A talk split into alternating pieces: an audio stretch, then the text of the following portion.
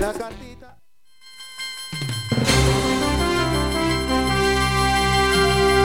Radio Faikán le ofrece Antena Abierta, un espacio variado donde a las cosas se les llama por su nombre, sin pelos en la lengua. En nuestros estudios y en diferentes localidades, un equipo de periodistas le toma el pulso al acontecer de las islas. También usted, amigo o amiga oyente, desde su casa o desde su automóvil, puede intervenir. A través de los teléfonos 928 70 75 25 o 656-609-692 y alertarnos de cualquier acontecimiento. Su llamada es muy importante. En la sintonía de Radio Faikán. El magazine Antena Abierta.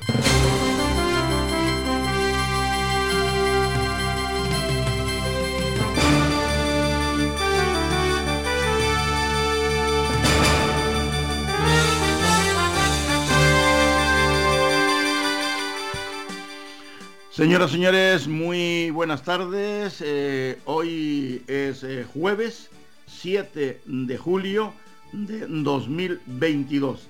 Hoy el Santoral Católico honra a San Fermín, un misionero cristiano nacido en Pamplona.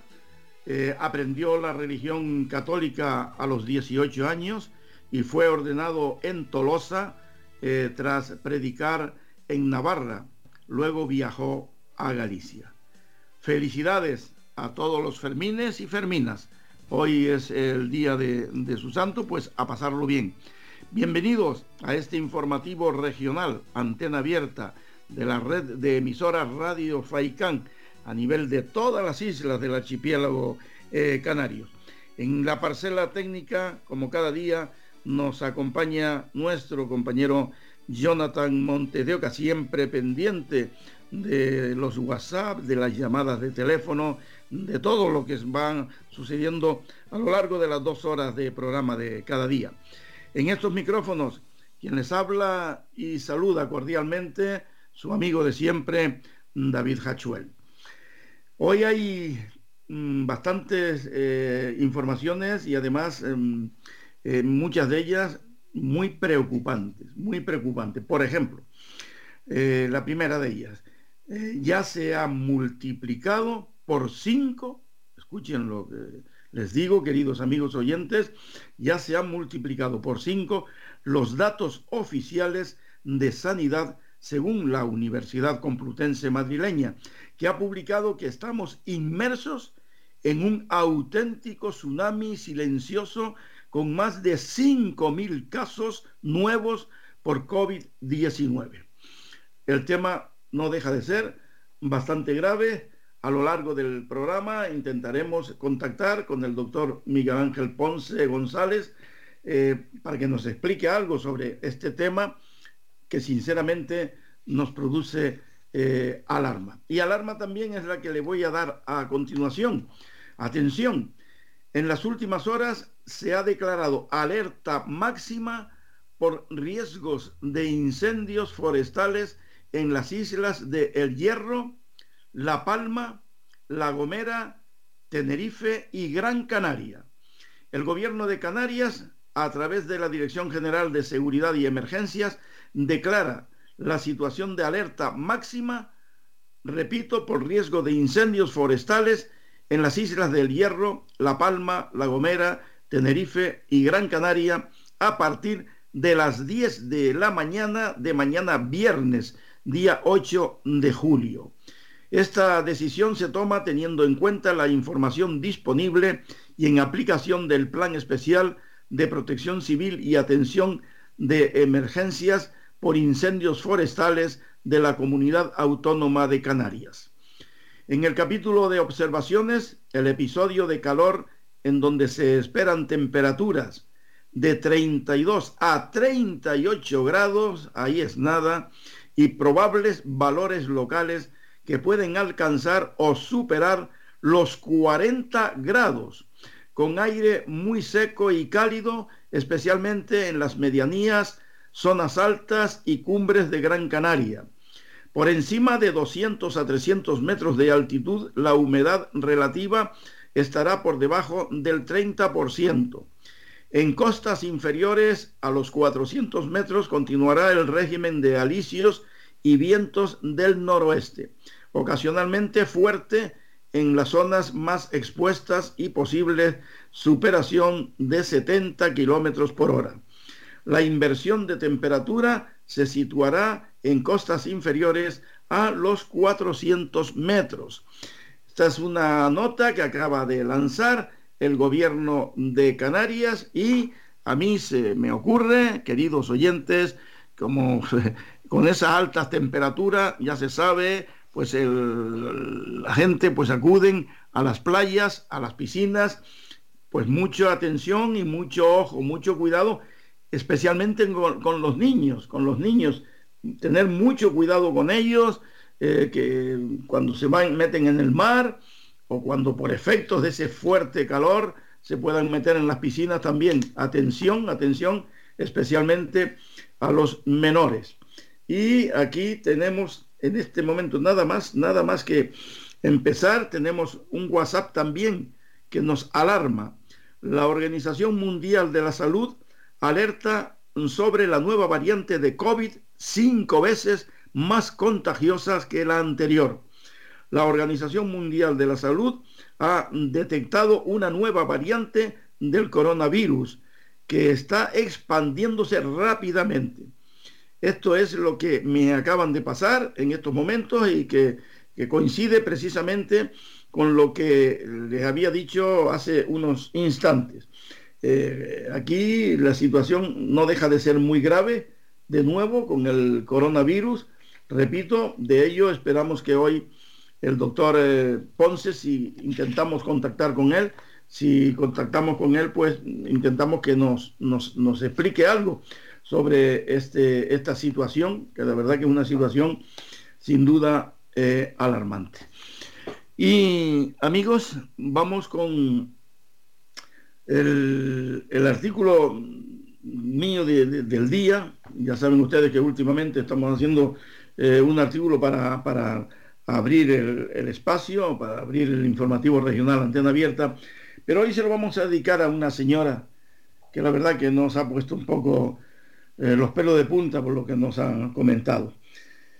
La empresa donde, no voy a, decirla, pero en fin, la empresa donde doña María Ángeles con esa había trabajado toda su vida, cerró sus puertas eh, y no pudiendo resistir la crisis económica que estamos viviendo, pues cerró sus puertas, enviando a esta mujer y a otras más al paro con 58 años de edad y 44 años cotizados a la seguridad social. Tras agotar los dos años de prestación, nos dice doña María Ángeles, por desempleo, con un importe ridículo, a sus 60 años de edad, se encontró sin trabajo ni percepción salarial, por lo que a los 61 años se vio obligada a solicitar la jubilación anticipada involuntaria y aceptar un recorte de pensión del 27% que todavía hoy sufre y sufrirá para el resto de su vida eh, si este gobierno eh, no cambia la legislación, que sinceramente lo vemos difícil porque todos son promesas y más promesas, pero eh, la realidad es totalmente diferente. Doña María Ángeles eh, relata su caso y al mismo tiempo denuncia la injusta y discriminatoria penalización que padecen los jubilados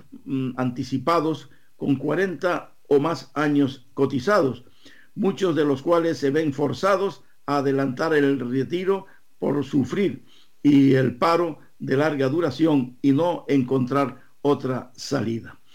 Ella es una de las más de mil personas que ya se han unido a la reclamación que una asociación impulsa ante las instituciones europeas de la mano del despacho de abogados Navasicucci, demandando la supresión de los coeficientes reductores que recortan sus pensiones. Voy a ir adelante, dice la señora, eh, con todas las consecuencias. Ahora mismo tengo 65 años y si Dios me da vida, puedo seguir luchando unos cuantos más. Voy a reclamar en Europa y confío en que nos darán la razón y que el gobierno se lleve el varapalo que se merece, afirma de manera contundente tras admitir su tremendo enfado con los partidos políticos, y repito, los partidos políticos, los sindicatos, los sindicatos y el propio gobierno.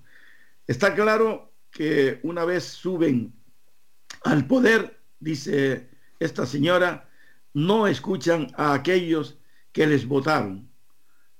Es como usted comentaba hace un par de días con un eh, político de sobra muy conocido, especialmente en Gran Canaria. Decía, dice, lo que el gobierno hace con los jubilados anticipados de larga carrera es injusto y discriminatorio. En mi caso, siendo una niña con 16 años y sin haber acabado el bachiller, comencé a trabajar en una oficina. Corría el año 1973 con una jornada laboral que incluía los de lunes a sábado. Empecé desde abajo, cogiendo el teléfono y haciendo recados, para al final llegué a ocupar un cargo relativamente importante. Desde el principio compaginé el trabajo con los estudios nocturnos, con el afán y el orgullo de conseguir un acceso a la universidad y prosperar en la vida. Trabajé y coticé ininterrumpidamente hasta que en 2015 la empresa tuvo, ya se vio abocada a cerrar por no poder resistir la crisis económica que estamos sufriendo y cada día peor. La empresa se fue, se fue al garete eh, y se fue a un concurso de acreedores y nosotros al paro. No nos quedó otro remedio. Yo tenía 58 años y llevaba 42 cotizados. Y ahora me veo en la calle y sin llavín, como se suele decir. Y ya no pude encontrar otro empleo. Pude ir al paro dos años, pero como en los últimos ejercicios, antes de cerrar la empresa, tuvimos que reducir el horario a media jornada. No se, lo podía hacer, no se le podía hacer frente a seguros sociales y sueldos completos. La prestación que nos tocó percibir fue ridícula. Con 60 años, sin empleo ni percepción salarial, acumulaba ya 44 años cotizados. Y como tengo la mala costumbre de comer todos los días, no me quedó más remedio que pedir la jubilación anticipada en cuanto me fue posible a los 61 años. He recorrido no se sabe cuántos despachos mm, se puede imaginar usted. He hablado con muchos políticos y todos promesas y más promesas. Eso es lo que saben hacer. Como ahora que ya están ya abocados a pedir el voto para las próximas elecciones que las tenemos prácticamente a la vuelta de la esquina. Ahora son mucho más bondadosos, mucho más generosos, pero de boquilla para afuera, lógicamente, nos dice esta señora. Y todos son promesas y más promesas. ¿Qué es lo que quieren? Como usted bien decía, don David, hace un par de días, que yo estoy muy atenta a su espacio. Estuve en la etapa anterior, me enteré de todo lo que desgraciadamente ha sufrido su familia y especialmente usted también. Y le sigo en esta nueva temporada que para mí fue una enorme alegría enterarme de que otra vez volvía usted a las antenas, siempre cordiales y amigas de Radio Faicán, que las escuchamos a toda hora del día. Por cierto, muchos recuerdo a Sonia, que la echamos mucho de menos por las noches, que nos acompañaba, nos daba mucha alegría, mucha ilusión escucharla. Y lo que le decía, todo han sido promesas y más promesas. No se preocupe, señora, que vamos a intentar resolverle su problema, pero hasta la fecha nada, de nada, de nada. Y ahora vuelven a prometer a prometer, a prometer, hasta lo que usted sabe, pero ¿para qué? Para estar cuatro años más viviendo de la política, con grandes sueldos, con coches oficiales, con hermosos sillones, ya dijo usted que el gobierno de Canarias pues ha decidido eh, quitar los sillones viejos y poner sillones nuevos para sus señorías, porque eh, el trasero los tenía ya mm, saturados y entonces querían em, estar mucho más cómodos. Qué triste, qué lamentable cómo juegan con el dinero nuestro. Es una auténtica vergüenza. Es una auténtica vergüenza, lo repito, señor Hachuel. Así que esto es lo que hay, esto es lo que estamos sufriendo. Y como yo, seguro, segurísimo además, que miles de personas, ojalá que muchos eh, le, escribieran como yo me he decidido, o le llamaran, o le enviaran WhatsApp, para que usted sepa lo que está estamos sufriendo, lo que está sucediendo. Bien, pues hasta aquí, desde luego, lo que nos dice esta desesperada señora. Eh, muchísimas gracias, señora. Muchísimas gracias, doña María Ángeles, por todo lo que nos ha dedicado a toda la familia de Radio Faicán, especialmente al que les habla. Se lo agradezco de todo corazón. Y la verdad, doña María Ángeles, que lamento mucho, pero muy mucho, esto que, que le ha sucedido a usted. Y como bien dice usted, son numerosísimas las personas y que cada día estamos peor, lamentablemente. Parece que, que no salimos del túnel, de ese túnel oscuro, eh, donde estamos metiéndonos cada día más eh, con, con, los que nos gobiernan. Es, es increíble, pero ellos viven.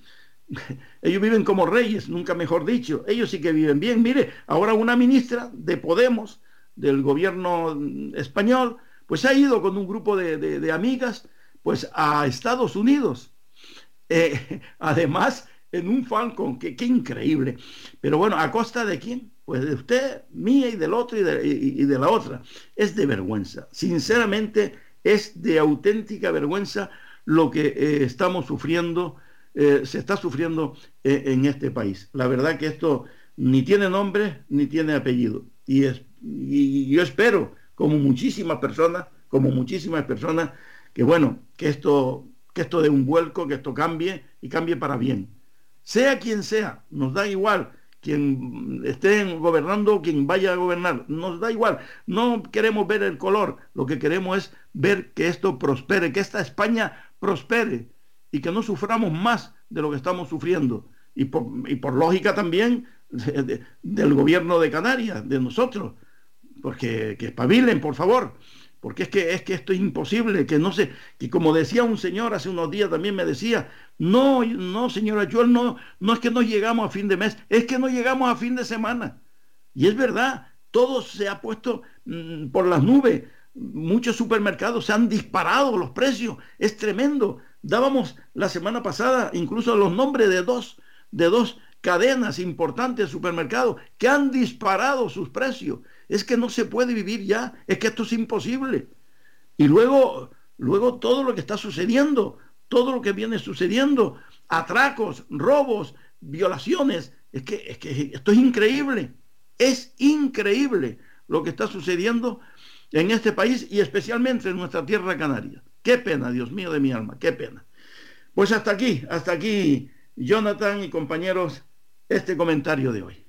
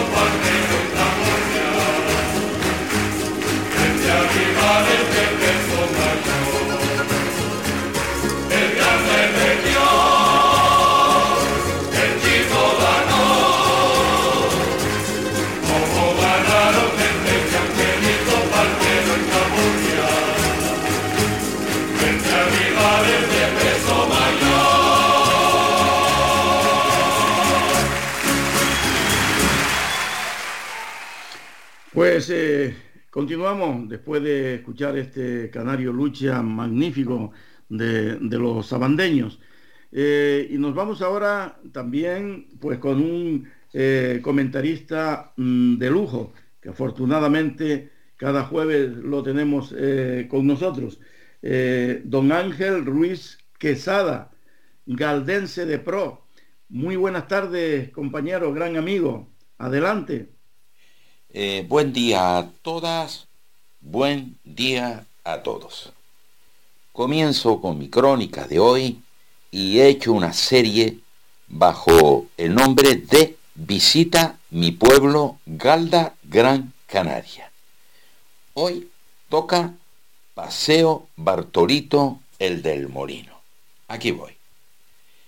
Antes de comenzar con mi crónica del día de hoy, quiero agradecer con sinceridad los me gusta expresado en mi Facebook, ya que lo que aquí leo es publicado con pelos y señales, como así se destaca en este programa, así como el audio de mi intervención.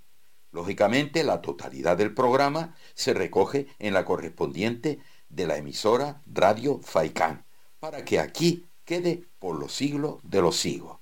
La paliza se la doy al amigo Fernando Maras Echevarría, pero él todavía aguanta. Eh, también quiero agradecer las llamadas personales recibidas. Queda claro, David, que eres bastante escuchado, en las cuales me felicitan y me animan a continuar con esta humilde labor que es ni más ni menos el dar a conocer lugar a lugar rincón a rincón mi querida ciudad galdense por medio de esta emisora amiga. También a todos los que se han interesado en adquirir el libro de la ruta escultórica Borges Linares. Por lo tanto, les informo que dicho libro no se puede encontrar en librerías, ya que fue editado por el Gobierno de Canarias para su distribución gratuita a los centros de enseñanza y cultura. Se me apetece redactarles el escrito del Gobierno de Canarias que acompañaba a la misma, que dice así. Las direcciones generales de cooperación y patrimonio cultural y de promoción educativa del Gobierno de Canarias han editado la obra La Ruta Escultórica Borges Linares, del que es autor Ángel Ruiz Quesada, que constituye un notable estudio de la labor del escultor Juan Borges Linares y de su inserción en el patrimonio cultural del archipiélago. Estimamos que esta publicación, efectuada en un doble soporte de libro y DVD, debe ponerse a disposición de los centros de enseñanza media y superior, bibliotecas y asociaciones culturales por su valor divulgativo de destacados aspectos de la singularidad de nuestra tierra, puestos de relieve tanto en su contenido como en su presentación se hace entrega por consiguiente de un ejemplar de la citada edición con la certeza de que despertará el interés que merece, haciendo llegar al mismo tiempo nuestros saludos más atentos. Dicho escrito, debidamente firmado por ambos directores, que en su momento lo eran don Moisés Plasencia Martín y don Rafael Juan González Robaina.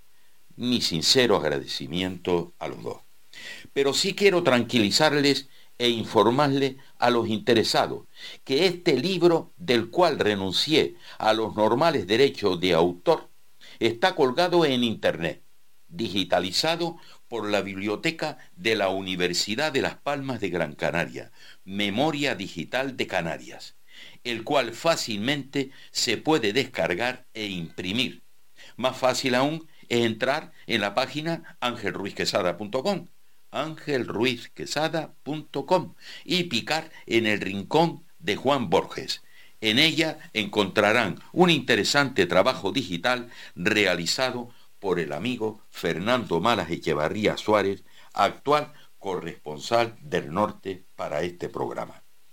Aquellos que simplemente deseen visitar la ciudad a través de la ruta deberán solicitar en las oficinas de información de las casas consistoriales el ayuntamiento, el folleto explicativo de la misma.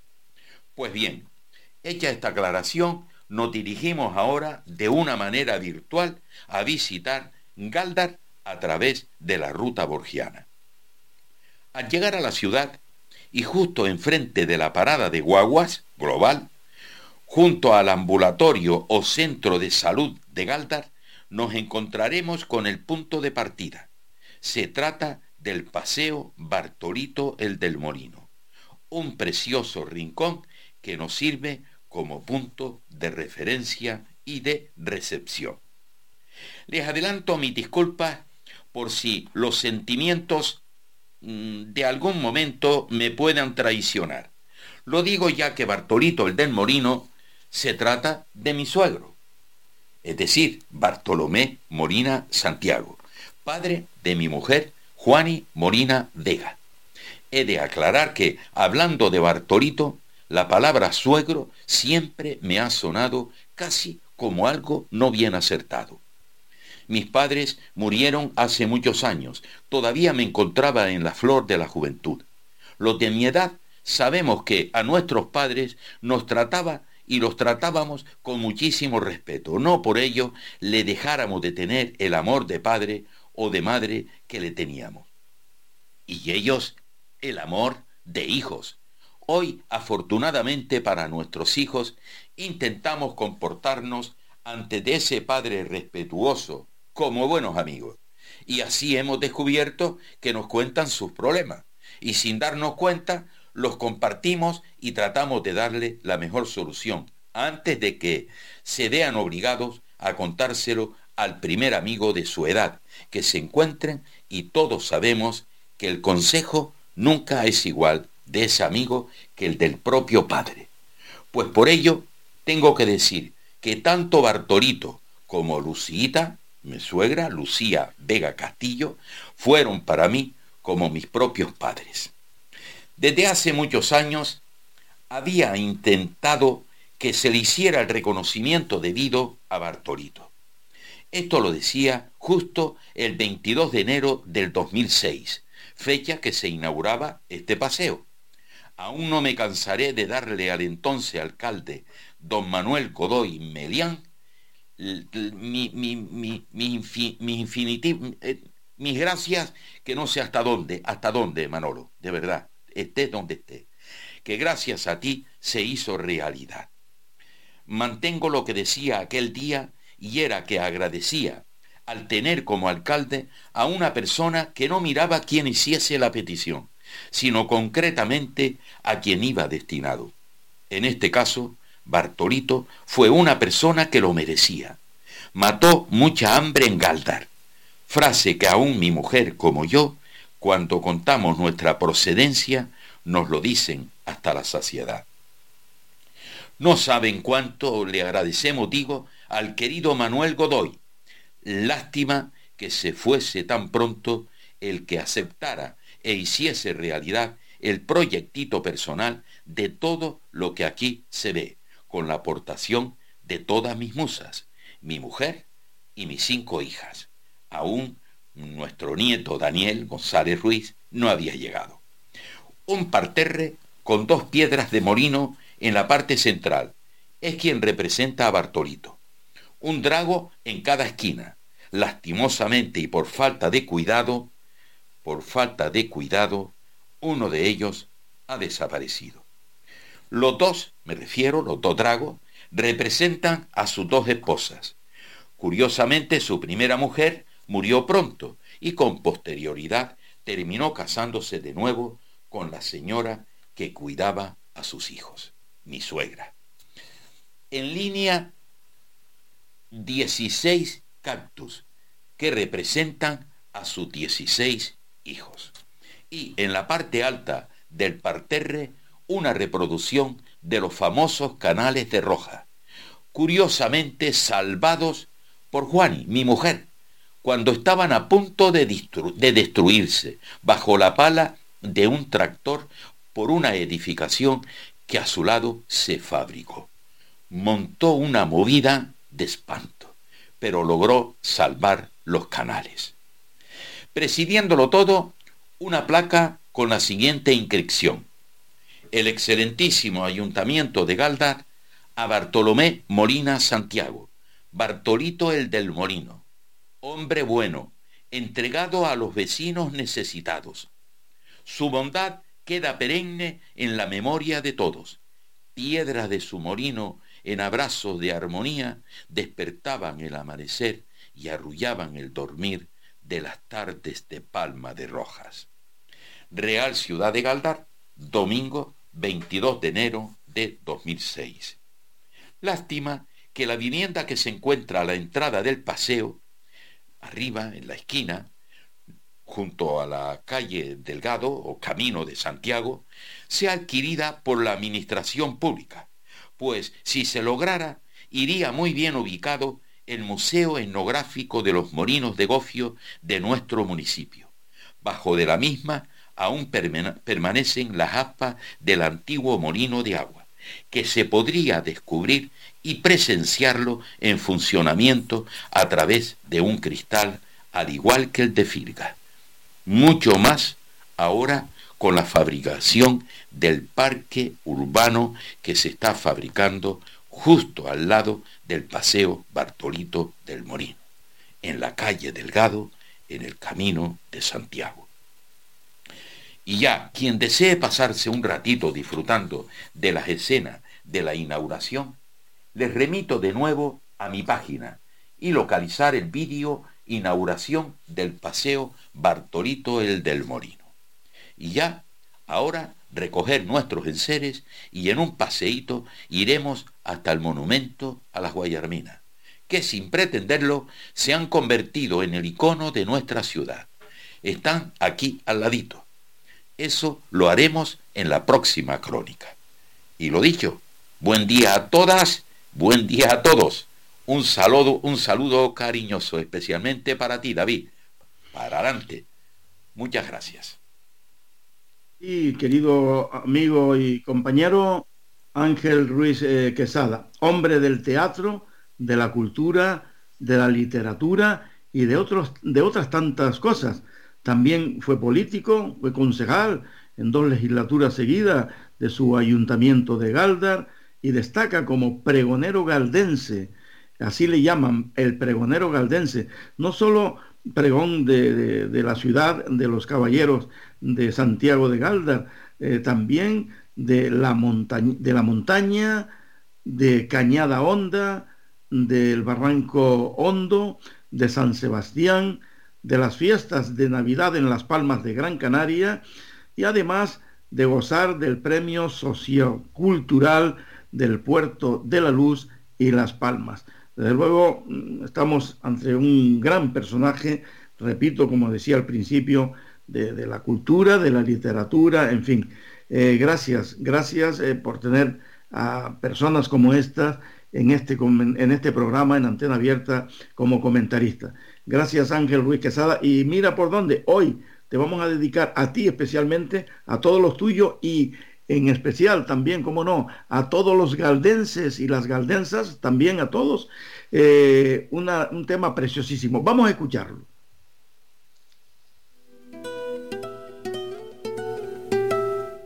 Galdar mía, montañas, cumbres y valles, con cadencias de folías arroros y malagueñas, cantos que son armonía.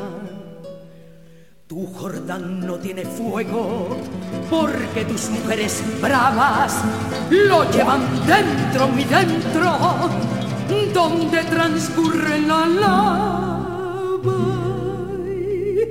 del cariño verdadero.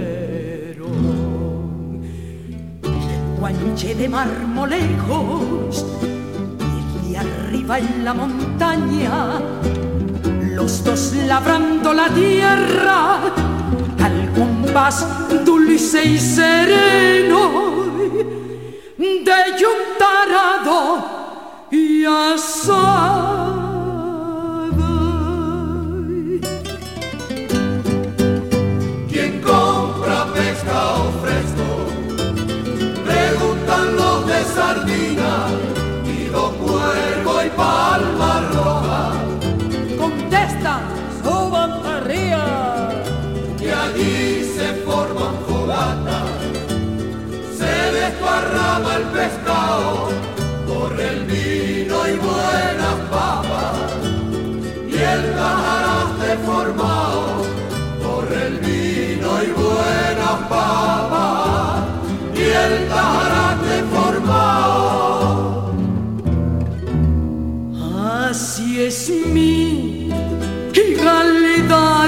querida, donde no existen tristezas y todo es paz. Y todo es paz.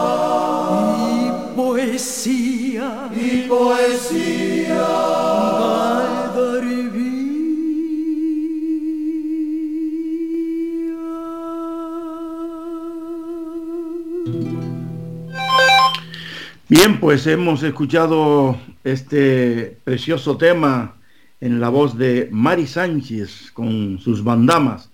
Galdar Mía, precioso tema sin duda alguna, que hemos querido hoy dedicar a, a todos los galdenses y en especial a Ángel Ruiz Quesada, nuestro querido corresponsal, y a su familia.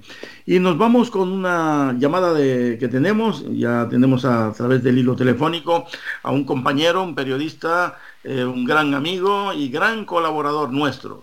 Mm, es Manuel Ramón Santana Pérez, un teldense de pro también. Manolo, muy buenas tardes. Hola David, es un placer podernos encontrar de nuevo en las ondas hercianas. Hacía tiempo que, no tenía la oportunidad de, por lo menos a través de un espacio radiofónico, poder hablar, porque hablar hablamos todos los días prácticamente, pero a través de la radio hacía ya, pues no sé si 20 años, no sé, muchos años, que, que, no hablamos nosotros, eh, digamos, lo que es eh, en directo en la radio, David, por, por eso me, me alegra mucho el reencuentro y especialmente el que, el que tú hayas vuelto a la radio para mí es, un, es, un, es una alegría porque eso quiere decir que estás pletórico de salud como, como estás evidenciando cada día de emisión en directo en la radio. Pues muchas gracias Manolo, es un honor siempre, como no, eh, estar a tu lado y, tú a mi lado, porque la verdad que, nos queremos muchísimo de muchos años y, bueno, Manolo, ¿qué tenemos hoy por ahí? A un gran, amigo tuyo que al que me pediste encarecidamente que, lo localizara, eh, porque tú también estás preocupado, como todos los gran canarios, por la situación de, de la agricultura, de la ganadería, del sector primario. Eh, estoy con él, con José Luis Santana Pérez, él es el presidente de la Asociación Comarcal de Agricultores de Gran Canaria. Eh, yo te voy a avanzar una cosa, yo no sé si lo podrá decir, porque a lo mejor, a lo mejor no, bueno, algo te podrá decir, porque él es amigo tuyo y no te va a dejar con la, con la, con, el interés. Pero justamente cuando estamos esperando la llamada David de la radio en directo, con que Jonathan Montedioca la acaba de realizar, recibió eh, una llamada telefónica, José Luis. Y David, eh, si estás sentado, eh, ponte cómodo porque no te levantes porque te puede estar para atrás. Un, ganadero de vecindario le dijo que tenía que regalar 14 mil gallinas porque no podía mantenerlas. Madre. 14 mil. Madre mía, madre mía, 14 mil gallinas. Pues mira, esto viene, nos viene como anillo al dedo, como se suele decir, Manolo Ramón. No, me, me, el, si quieres, no hay ningún problema. Está regalando 14 mil. Ya, ya, que digo yo, Manolo, que digo yo que esto nos viene como anillo al dedo, como se suele decir, y nos viene como, como, el comentario que hemos hecho, el comentario inicial del programa de cada día, que se lo hemos dedicado a una, una señora, y, desde luego hablábamos de, cómo se encuentra este país, que esto, esto que qué pena, Dios mío, qué pena, no sé dónde vamos a llegar eh, con, con, estas eh, actitudes. Y, tenemos, por, por ahí tenemos también, no sé si vamos a tener tiempo hoy de darlo al final, eh, a, dos jóvenes, mujeres, una ganadera y otra quesera, creo que de la zona de Agüimes o por ahí, que, que pidiendo agua por señas. Es que es increíble lo que está sucediendo con... te a Esther. Pero, sí, creo que sí. Lo que está, es que están pidiendo agua por señas con lo que está sucediendo con la agricultura, con la ganadería, eh, con, con, todo, con todo. Y, fíjate, eh, una de ellas eh, es quesera y hablaba de la gallina y ahora me dices esto tú, vamos, increíble. De verdad que me dejas helado, Manolo. Pero bueno, quiero saludar a José Luis Santana Pérez, de verdad que le tengo un gran aprecio de años. Él fue concejal también del Ayuntamiento de Telde. afirmativo. Y, bueno, que, nos cuente, que nos cuente esto, porque eh, eh, que nos cuente lo que está sucediendo. Buenas tardes, David, un gran saludo y me alegro mucho saludarte, coño. Igualmente, José Luis, igualmente, igualmente, me alegro mucho, José Luis. Pues, pues mira, aquí seguimos luchando siempre por el sector primario y estamos hablando ahora, Manolo y yo, y él fue testigo de la llamada de, una, de un ganadero que lleva como 10 años con la explotación regalando 14 mil gallinas porque entre el precio de la luz, el precio de los huevos, ya no aguanta más, y las comidas, claro, ya no aguanta más, Manolo. David. David, perdóname. Y aparte, por tu nombrada Esther, hay muchos ganaderos, muchos, ¿eh? vendiendo animales jóvenes porque no pueden mantenerlo por los precios que tienen. Qué Así que Es desesperante ya, y la agricultura igual. Estamos hablando ahora de los precios la sandía, por ejemplo, 10 euros un kilo sandía. no, un kilo. El kilo de sandía a 10 euros en los supermercados. En el mercado 30 céntimos. la especulación, la especulación es una pasada. Qué barbaridad, qué barbaridad, qué barbaridad, qué barbaridad. 10 euros en el, en el supermercado y, en, y en el y en el mercado. ¿Y en mercado cuánto decía José Luis? 30 céntimos, un euro Depende, pues depende de la cantidad que tenga en ese momento el vendedor, mijo. Y así todo, ponen pegas. Qué bueno. Vamos ¿Cómo se la compran a- al, al, al agricultor, 25 céntimos. al agricultor? ¿Se la compra en 25 céntimos el kilo de sandía? Porque viene todo ahora mismo por la parte de, de- de Almería. Oh, Y qué ahí bueno. al agricultor en tierra a 25 céntimos el kilo. Oye, ¿Tiene algo que ver la guerra de Ucrania? La guerra de- Nada, nada. Es el puñetero gobierno que tenemos, que esto, vamos, la especulación ya es demasiado.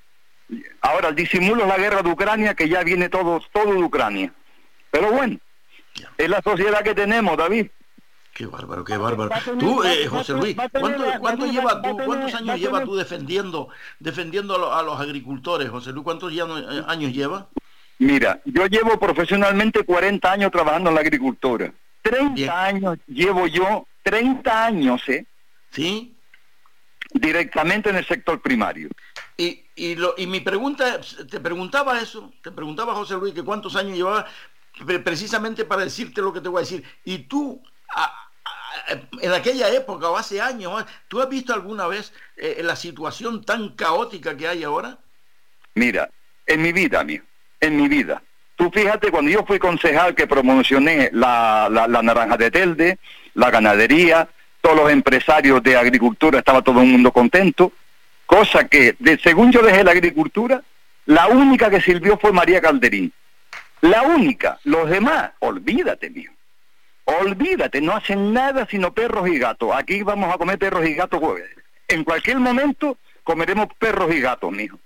Y pensaba José Luis Santana Pérez, pensaba que, que, que, que esto, que, que en algún momento, algún día iba a suceder lo que está sucediendo actualmente con, con, con el sector primario. Nunca, mijo, nunca, porque ya son muchos empresarios los que han cerrado lo- los negocios.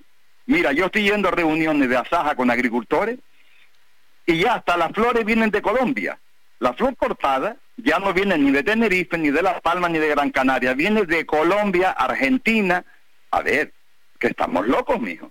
Qué Que bárbaro. estamos importando, que no, que ya esto ya se pasó de raya ya, David. Qué triste, qué triste, qué triste. Triste. Tú lo has dicho, la palabra exacta es tristeza.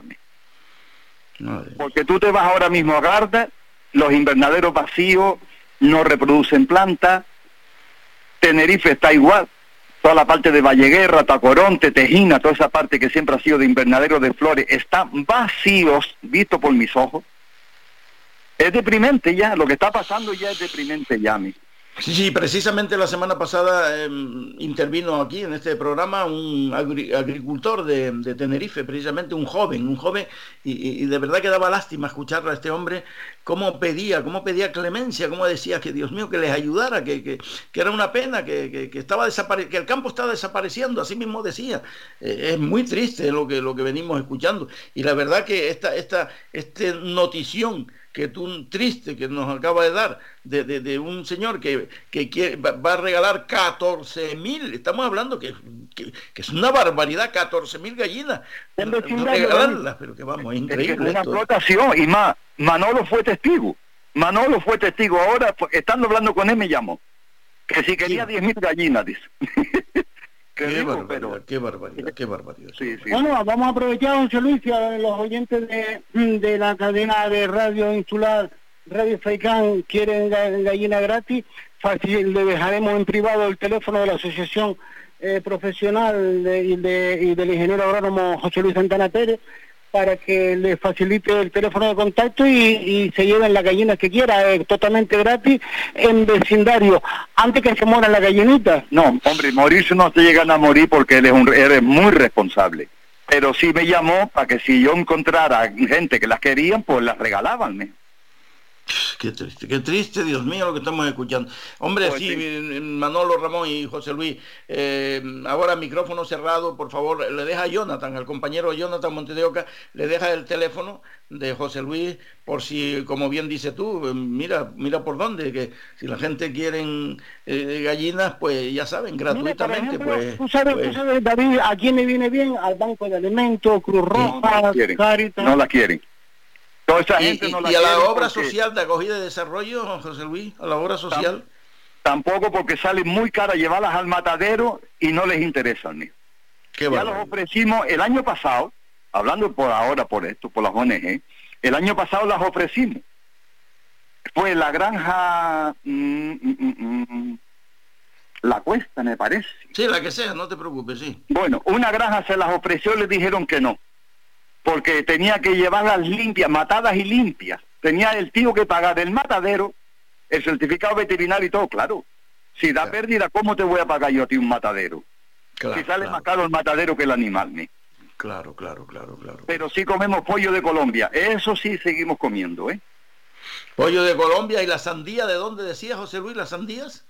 Hombre, la sandía normalmente a nosotros nos viene de Almería, pero en Almería, se lo están pagando a 25 céntimos al agricultor y aquí, pues mira los precios que tienen, ¿me? Qué barbaridad. Ah, mira, me, me, acaban de rectificar, a 10 céntimos la están pagando en Andalucía ahora mismo. Sí, bueno, David, yo te mandé un vídeo ayer, no sé si tuviste la oportunidad de verlo.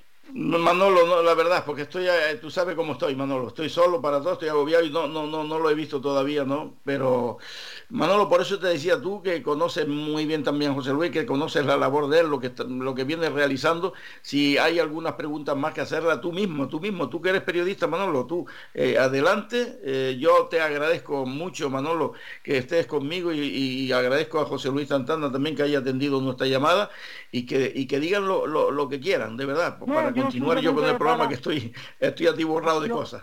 Yo para ya quería dar esta noticia porque, en fin, es de, impacto. Y por el hilo lobillo, eh, eh, 14.000 gallinas que regala este este este eh, empresario del sur de la isla de vecindario, pero sabe Dios cuánta gente eh, no se encontrará en la, en, la misma situación, además de la, la destrucción, David, de los cientos y miles de puestos de trabajo que, que, genera que genera estas explotaciones agrarias eh, y que eh, no, ya, ya vamos a terminar, ahora lo, José Luis está recibiendo muchas llamadas, ten en cuenta que está buscándole eh, a quien regalarle esas 14.000 gallinas, me, me, me, hago cargo. Solamente José Luis preguntarte que desde tu punto de vista como ingeniero agrónomo, como presidente de la agrupación comarcal de agricultores y ganaderos, eh, ¿qué futuro le ve a los próximos meses al sector? Mira, el futuro ahora mismo, un poquito oscuro. Mientras que el gobierno no ponga subvenciones, le metan mano a la obra y se den cuenta de los gastos ahora mismo y el sufrimiento que tiene el agricultor, porque estamos con la lengua afuera, poco poco futuro nos queda en la agricultura de aquí, eh, esto en España. David, bueno, pues aquí lo dejamos, yo ya me voy para vecindario, que voy a buscar 10 gallinitas pues me parece muy bien. Eh, eh, Manolo Ramón, muchísimas gracias, José Luis. La verdad que mm, agradezco mucho tu presencia hoy aquí en este programa. Ya sabe que, que cuantas veces quiera, nada más que llamarnos, puedes intervenir en fin, y además te, de verdad te felicito por esa labor, eh, una labor un poco, digamos, callada que vienes realizando de año, que la conocemos perfectamente. Y si quieres añadir algo más, José Luis tiene los micrófonos de, Radio Faicán y de este espacio de antena abierta, abierto a tu disposición. Pues te lo agradezco, David, la verdad que un fuerte abrazo y cuídate mucho y muchos ánimos. Aquí seguimos luchando con el sector primario y el amigo Ramón Manolo. Ramón, perdóname, sí. Siempre te digo Ramón, pues. ya, estaremos en contacto y en cualquier momento, desde que yo tengo ya las cosas más claras con mi junta directiva, igual te hacemos una visita y hacemos algo directo. Pues vale, José Luis, muchas gracias y, bueno, y, ojalá que puedan distribuir las gallinitas esta, hombre, por Dios, ojalá que no, que no mueran de hambre, hombre. Pues nada, muchas gracias, José Luis Santana Pérez, muchas gracias, muchas gracias, Manolo Ramón. Curiosa, curiosamente, el, ingeniero agrónomo y presidente de la Asociación Comarcal de Ganaderos y Agricultores tiene mis mismos apellidos, Santana Pérez. Santana Pérez. Ya, ya, ya, ya, ya me estoy dando cuenta. pues vale, gracias a ambos dos, un abrazo muy fuerte para los dos. Un abrazo. Un abrazo. Gracias, gracias, gracias. Y Manolo, nunca las mañas pierda, ¿eh? ya lo sabe. un abrazo, felicidades. Gracias, muchas gracias. Nosotros continuamos, señoras y señores, aquí en Antena Abierta Radio Feicán. Qué, noticias tristes, la verdad. 14.000 gallinas que en vecindario que se quieren regalar porque no las pueden mantener. Qué, qué, horrible, Dios mío. Qué horrible escuchar esto, Dios. Es tremendo, tremendo, tremendo, tremendo. Y las ONG, como bien decía el ingeniero eh, José Luis Santana Pérez, eh, claro, si tienen que llevarla al matadero, tienen que estar, papeleos, pagar, pues, eh, eh, ¿cómo le, ¿por cuánto le va a salir la gallina esta a las ONG? Por ejemplo, yo recordé a esta, la obra social de acogida y desarrollo, que está haciendo una, una labor impagable, una labor tremenda, pero claro, si ellos con mucho gusto irían a buscar gallinas, pero luego si tienen que llevarlas al matadero, si tienen que presentar, presentar certificado, mm, para todo hay que pagar, pues por, por, por cuánto le va a salir eh, eh, es tremendo, es tremendo. Pues nada, vamos a hacer, un, alto en el camino para la publicidad y también para una cuña que nos llega desde el Cabildo de, de Gran Canaria. Adelante, Jonathan. Faikán, red de emisoras. Somos gente, somos radio. La publicidad en radio funciona y en Radio Faikan contamos con la mayor red de emisoras de Gran Canaria. Su publicidad llegará a cualquier municipio de la isla. Solicita información sin compromiso en el 928 70 75 25 o en email comercial arroba y benefíciate de nuestras ofertas con motivo del 35 aniversario de Radio Faikan. Calidad, servicio y buen precio definen el restaurante Perico Junior, ubicado en primera línea del mar en Playa del Hombre, en Telde. Cuenta con una oferta gastronómica con variados y exquisitos platos. Restaurante Perico Junior les ofrece sus servicios de martes a domingo de 1 a 6 de la tarde, cerrando sus puertas los lunes. Restaurante Perico Junior, lo mejor del mar.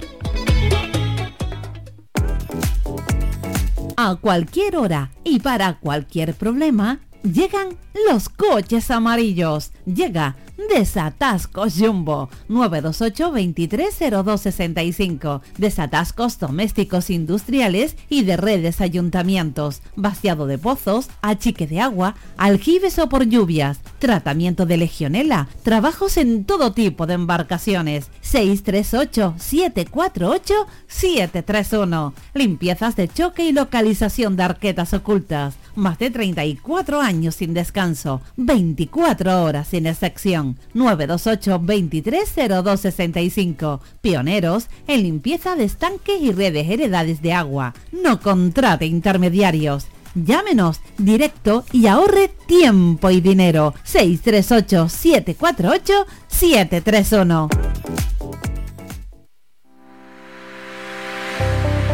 Descarga gratis nuestra app oficial Faikan Red de Emisoras y escúchanos en directo, además de todos nuestros programas en repetición, imágenes, vídeos y noticias. Disponible ya en Google Play y Apple Store.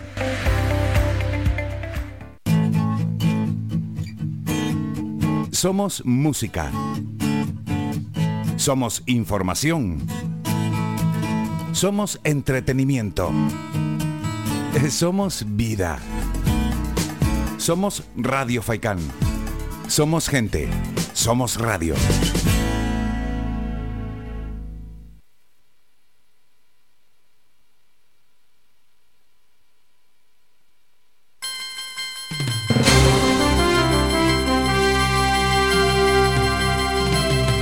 Radio Faikán les está ofreciendo el informativo regional Antena Abierta. Toca buen tiempo, toca moda baño, toca desfiles, toca complementos, toca verano, toca Summerland, el evento de moda baño y complementos hechos en Gran Canaria. Del 8 al 10 de julio en el anexo de la Plaza de la Música. Summerland. Vive el verano. Organiza Cabildo de Gran Canaria. Bien, pues continuamos, señoras y señores, y nos vamos eh, pues con otro comentarista de lujo.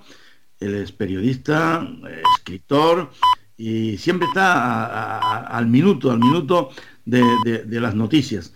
Hablo de mm, Armando Ramírez Sarmiento. Muy buenas tardes, querido amigo y compañero Armando. Adelante. Hola David, buenas tardes para ti y para toda la audiencia de nuestro programa Antena Abierta. A todos, mis mejores deseos de que sean muy felices. Y vamos al grano. La parte alta de nuestra ciudad, aunque tiene espacios de desahogo y liberación, como por ejemplo el Gran Parque del Barranco de la Ballena, donde se ha logrado la implantación de un gran palmeral y una buena zona de recreo, paseo y realización de ejercicios que esperamos constituya una buena dotación de terrenos para el disfrute y solar de los ciudadanos, prestándoles el mayor mimo posible, ejerciendo una labor de cuidado, mantenimiento, replantación y embellecimiento que le hagan perdurar durante mucho tiempo. Los ciudadanos sabrán agradecerlo convenientemente. Pero este parque contrasta muy mucho con la muy poca atención que se le presta al otro parque de la zona, como es el Parque Juan Pablo II, un parque que supone un gran espacio con una multitud de servicios y donde acude muchísima gente, muchísimos ciudadanos a ejercer y practicar diversos actos con los que cultivar su cuerpo, bien haciendo ejercicios de gimnasia, carreras, aparatos o tomándose un café o un aperitivo en el bar que existe en la zona. Pero vean ustedes que no se le presta por parte de la Concejalía de Parques y Jardines la atención y dedicación que el parque se merece, a pesar de que los trabajadores que allí prestan su servicio se desviven porque todo esté perfectamente. Pero claro, cuando quien debe mandar no da las instrucciones oportunas, bien porque no sepa o bien porque no quiere, los empleados no pueden ejercer de motu propio algo que debe venir ordenado de más altas instancias. Respecto a esto, llevo haciendo escritos de denuncia a través de Facebook una media docena de ellos, denunciando la mala conservación del parque que nos ocupa. Concretamente pueden ver en el citado Facebook mi escrito de fecha 20 de enero de 2020. Posteriormente, insisto y reitero en mi escrito de fecha 28 de enero de 2020.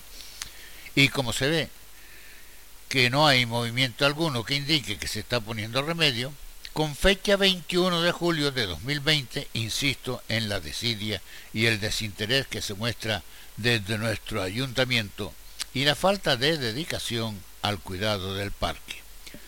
Una desidia y un desinterés que dicho sea de paso tiene su trasfondo político, pues no debemos olvidar que el Parque Juan Pablo II se inauguró siendo alcaldesa del ayuntamiento doña Josefa Luzardo, que todos sabemos pertenece a un determinado partido político antagónico al partido que actualmente gobierna. Y naturalmente, según las malas lenguas, que a ver las ailas, el partido que gobierna no va a arreglar un parque que inauguró otro partido y que sea este quien se lleve el fruto de los votos en unas hipotéticas elecciones. Esto que cito ha pasado idénticamente con los campos de fútbol de la zona de la ballena. Ocho preciosos campos donde se veía desfilar diariamente un hervidero de niños de todas las edades a practicar deportes y que gracias a ese entretenimiento evitaban estar en las calles, a expensas de muchos desalmados que en esta vida hay y que aprovechan a los niños para cometer sus fechorías en forma de drogas, malas acciones o incluso llegando a los secuestros de los que nunca más se sabe. Recuerden, por poner algún ejemplo, los casos de Jeremy y de Soraya. Los campos de fútbol de la ballena ya se sabe que tenían unas filtraciones. Qué casualidad. Sí, qué casualidad que es la misma excusa que se está dando para el Parque Juan Pablo II y que debido a ello el piso de los campos de fútbol se iba hundiendo. Al final, en vez de arreglarlo, se decidió por desaparecerlos y con ello los niños a la calle y a buscar dónde hacer deporte. Yo siempre digo como ejemplo que cuando te duele la cabeza, lo mejor es cortarte el cuello y así se acabó el dolor de cabeza. Pues bien, los campos de la ballena fueron inaugurados por don José Manuel Soria, siendo alcalde del municipio.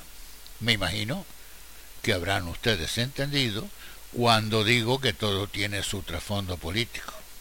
Pues bien, ante la nula actuación del consistorio y el deterioro paulatino del Parque Juan Pablo II, repito, denuncia en escrito de 14 de enero de 2021, pero debe ser que a la concejala correspondiente le importa un bledo la atención al ciudadano y que la opinión de estos le entra por un lado y le sale por otro. Ella a lo suyo y del parque no quiere saber nada. Pero como todo esto debe ser cosa general del ayuntamiento, con fecha reciente, es decir, hace muy poco, el día 8 de febrero del presente año, le dirijo a través de Facebook también un escrito al mismísimo alcalde de nuestra ciudad, don Augusto Hidalgo. Escrito en que le hago llegar fotos del estado del parque, así como la ineptitud, la ineficacia y el pasotismo que una y otra vez han demostrado los encargados, concejala incluido, de llevar a cabo la actuación en el Parque Juan Pablo II, que demuestren una inacción, una dejación para con sus deberes con el ciudadano y que sea él mismo, el propio alcalde y máximo responsable en el consistorio, quien debe poner algo de su parte para que las instalaciones del Juan Pablo II sean debidamente reparadas y vueltas a su estado natural, para disfrute de los ciudadanos que allí van y sobre todo para el goce de la grey infantil que allí disfrutaban admirando las evoluciones de los patos y sus correspondientes patitos, con las palomas, con los animales de distintas especies que allí había, sobre todo los cisnes, que han desaparecido sin que nadie sepa ni dé razones a dónde han ido.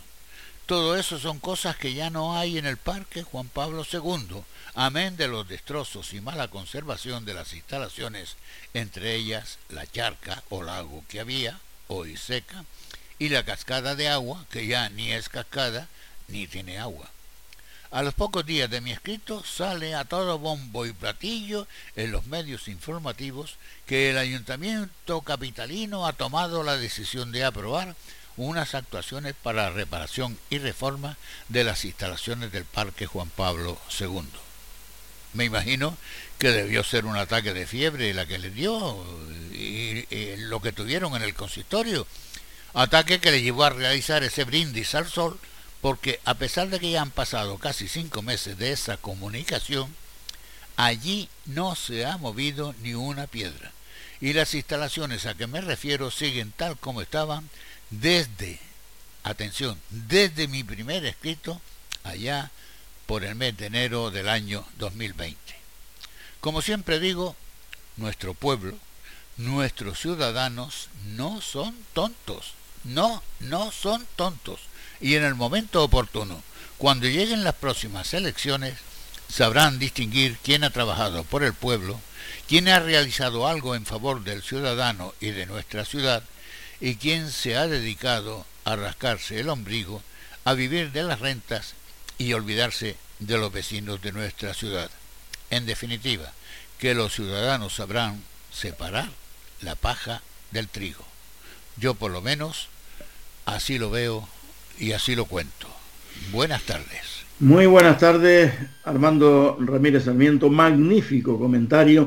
Y eh, Armando señalaba de que había enviado al ayuntamiento capitalino, concretamente al señor alcalde, las fotografías de la situación lamentable, pésima, horrorosa en la que se encuentra parte del, Parque Juan Pablo II, ese hermoso parque, qué pena. Pues esa misma fotografía me las pasó a mí, me las pasó a mí eh, Armando Ramírez y las tengo aquí en el móvil, delante de mí, ahora mismo la estoy viendo y es, vamos, horroroso. Es que es increíble, increíble eh, lo que se ve en estas fotografías que Armando Ramírez pues ha enviado al ayuntamiento y me las ha enviado a mí. Las mismitas, las mismitas fotografías que les mandó, me las mandó a mí también y es vergonzoso. Pero vamos, es horroroso, no se lo puede, señoras y señores, imaginar. No se lo puede imaginar cómo está de abandono, cómo está la situación, cómo está todo esto hecho polvo, lo que, lo que se está viendo aquí en esta fotografía, eh, y las imágenes hablan por sí solas, cómo se encuentra esa zona de ese hermoso parque Juan Pablo II. Ojalá que, el ayuntamiento pues eh, meta mano cuanto antes, cuanto antes y, resuelva ese, este, gravísimo problema que acaba de denunciar públicamente hoy aquí nuestro compañero Armando Ramírez Sarmiento. Para él le dedicamos ahora en la voz, en esa magnífica voz del canarión Federico Santana, una folía.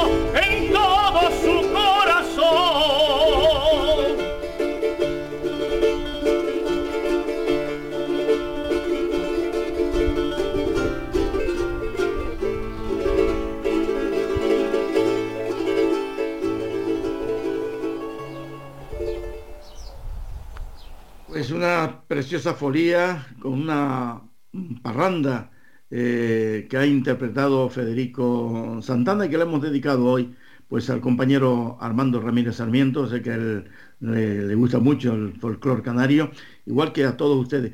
Lo que es verdad, amigos y amigas, que estamos recibiendo, no se lo pueden imaginar ustedes, eh, una cantidad de, de WhatsApp tremenda sobre el tema este que ha denunciado el compañero Manolo Ramón Santana Pérez, junto al ingeniero agrónomo eh, José Luis eh, Santana Pérez también, qué curioso, los mismos apellidos y no son parientes, de, esas eh, 14.000 gallinas que el, propietario de ellas, en vecindario, en el sur de, de, Gran Canaria, en el municipio de Santa Lucía más concretamente, quiere donarlas, quiere regalarlas eh, porque no puede, no puede mantener la, gallina, eh, las 14.000 gallinas.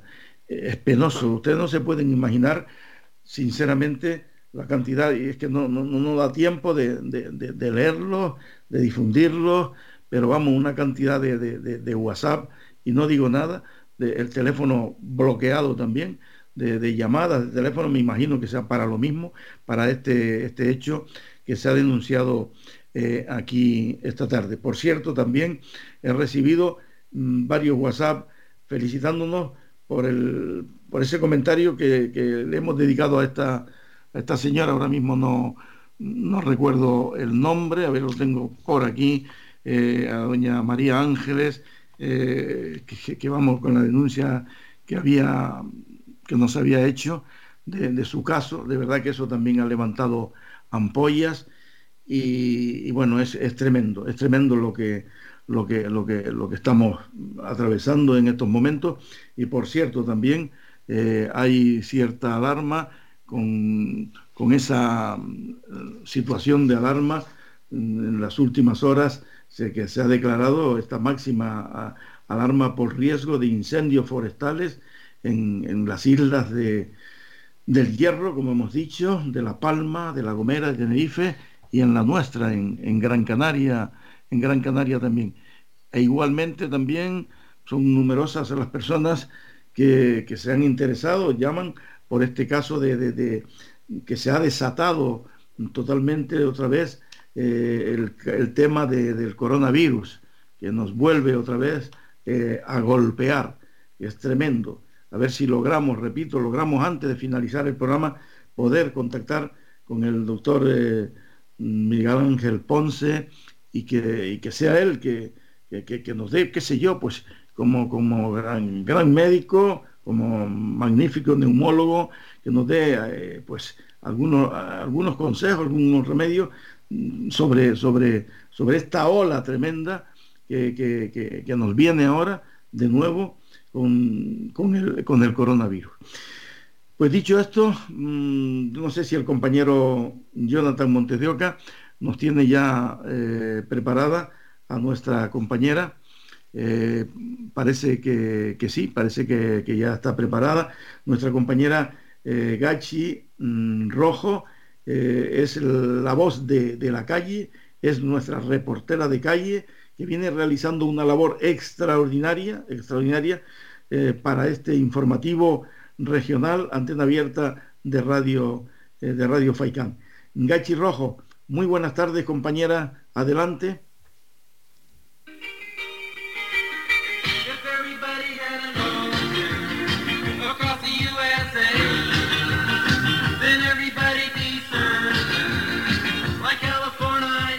Buenas tardes, mi querido amigo David, y como no, buenas tardes a todos los oyentes. Esta cortina musical a qué nos lleva? A la playa, al bronceador, al bikini, a la fiesta, a la cervecita, a la tabla de surf. Todo lo que nos gustaría haber disfrutado este fin de semana en La Garita, playa espectacular de Telde, en el cual por negligencia política nos hemos quedado con la playa cerrada. ¿Por qué? Por contaminación en el agua. Tu reportera callejera ha salido esta vez por la garita para preguntarle a los ciudadanos qué opinan. Y por supuesto, luego tendremos a la política que nos dará explicaciones más profundas de cómo se puede llevar este tema y que no nos dejen sin playa en pleno verano, señores.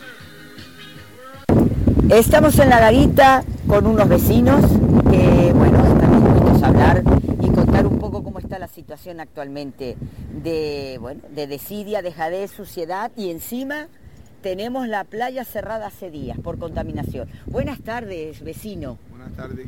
Bueno, pues ¿cuál es su, idea de qué, qué es lo que está pasando que ahora no se puede ni pescar? Pues mira, pues lo que está pasando es que aquí hay que solucionar esto porque lo que no se puede hacer es una playa donde se alojan muchos vecinos y es su disfruto de sus hijos, eh, vacaciones y tal, y esto no, no, no, le encontramos la solución.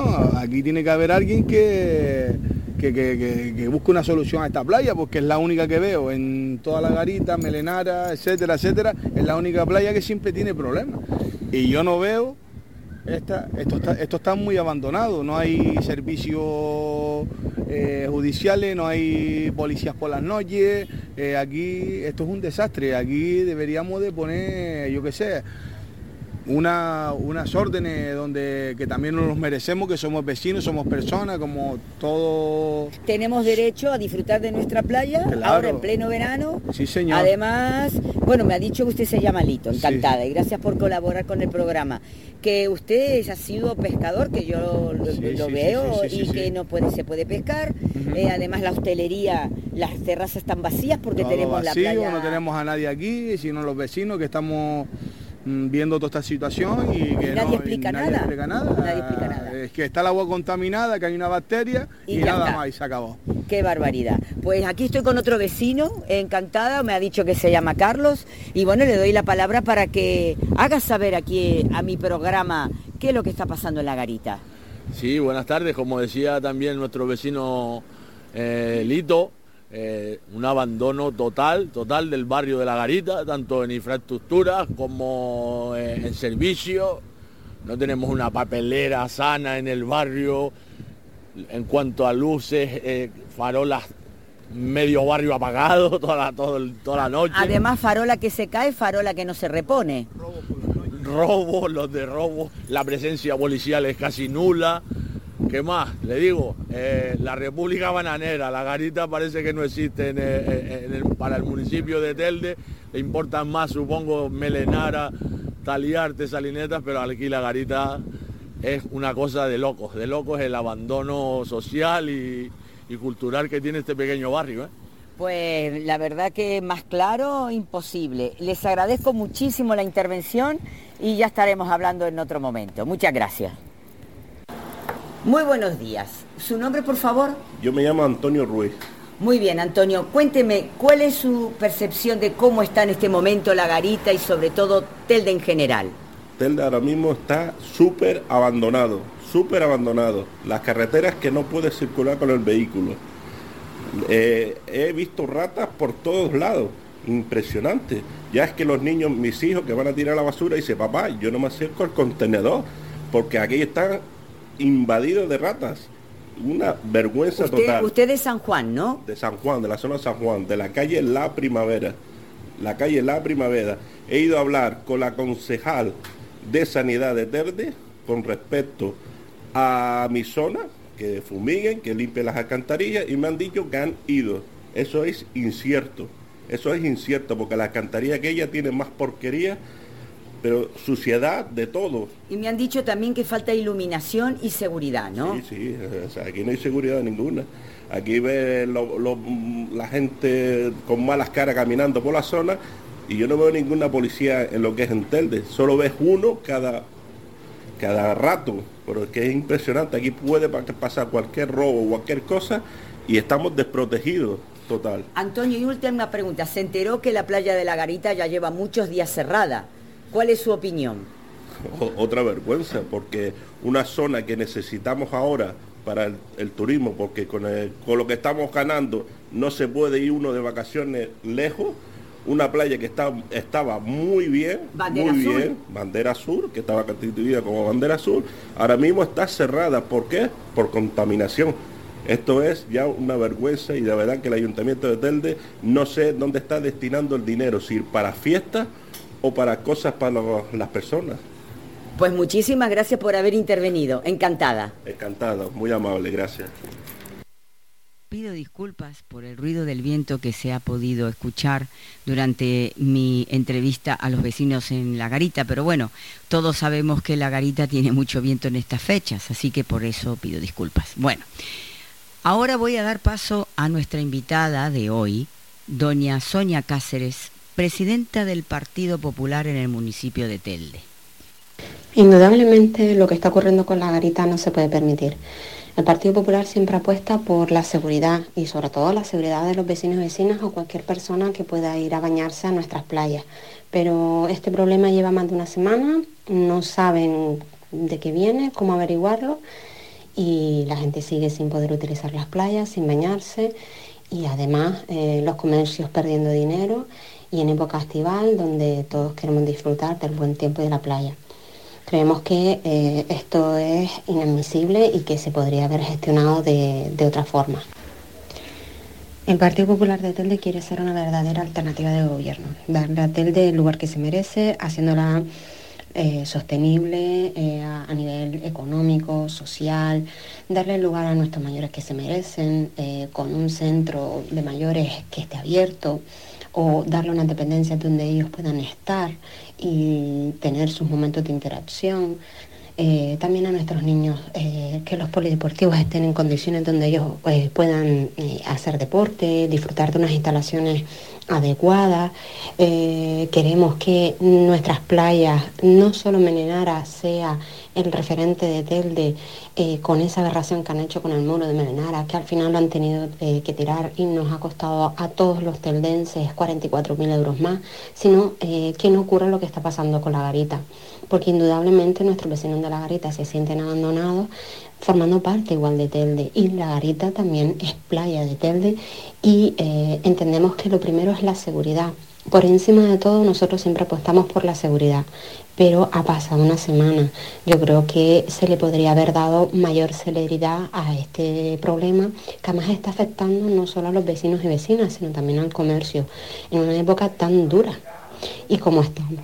Entonces, yo creo que se podría haber llevado eh, de otra forma. Señora Presidenta Sonia Cáceres, entonces, ¿qué es lo que el PP quiere para Telde? ¿Qué quiere el Partido Popular para la ciudad de Telde? Pues indudablemente el Telde que tenemos ahora no. Queremos un Telde que funcione, que sea la gran ciudad que debe ser, con, una limpieza adecuada, con unos eh, polideportivos abiertos, o sea, que esté funcionando el Paco Artiles, que se abra el de la Barranquera, que las instalaciones deportivas donde nuestros niños juegan estén en condiciones adaptadas, eh, que los campos de fútbol no les falte césped, que no haya eh, mm, suciedad en las calles, que no se sientan los vecinos y vecinas de Telde inseguros, que no pase lo que está ocurriendo en la garita, que se sienten abandonados, que los comercios están perdiendo dinero porque no se está arreglando esa, esa situación. Queremos un Telde donde el ayuntamiento funcione, que la gente no tenga que esperar en, la calle cuando ya se han quitado todas las restricciones del COVID, que no tarden 15 días en dar un certificado de residencia. Eh, queremos un ayuntamiento accesible a todos los ciudadanos. Eso es lo que queremos nosotros desde el Partido Popular de Telde. Bueno, como cada jueves, ahí les dejo un tema de debate. Nuestra invitada nos ha dejado muy claro que con un buen programa y con una buena gestión esto se podía haber evitado. Ahí lo dejo. Hasta la próxima semana. Muchas gracias, eh, gracias compañera eh, Gachi Rojo. Y mira por dónde que eh, me acaban de pasar eh, un WhatsApp con una fotografía de un coche totalmente destrozado. Me lo pasan de la garita, don Francisco Peña Rodríguez. Dice que felicidades a la señora Gachi por la labor que viene realizando y por lo que le ha dedicado a la playa de La Garita, nuestra querida y destrozada playa de La Garita. Dice, eh, le puedo mm, mostrar, señor Hachuel, cómo está este coche totalmente destrozado, con indicios de haber sido robado y abandonado en la calle El Olivo de este núcleo costero. Se trata de un Renault Megan descapotable de color amarillo eh, los vecinos le piden a las autoridades municipales su pronta retirada de la vía pública de este vehículo y más vigilancia en la zona de la garita que está lamentablemente, como decía la señora Gachi Rojo, muy abandonada. Bueno, pues mire qué coincidencia, inmediatamente como responden los oyentes, inmediatamente me mandan esta nota, incluso con la fotografía de ese, de ese vehículo abandonado en la calle Olivo en, la, en la garita. Y le vamos a dedicar a, la compañera Gachi Rojo, que está haciendo una labor magnífica en esto de la voz a la calle, cogiendo las voces de la calle, las denuncias de los vecinos. Le vamos a dedicar eh, una folía preciosísima de Manolo García y que además se titula El Día de la Mujer. Adelante.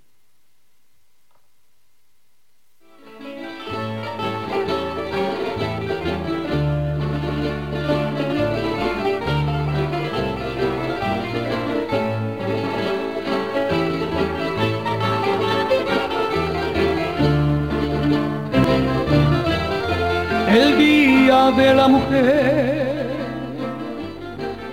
no es solo el 8 de marzo, no es solo.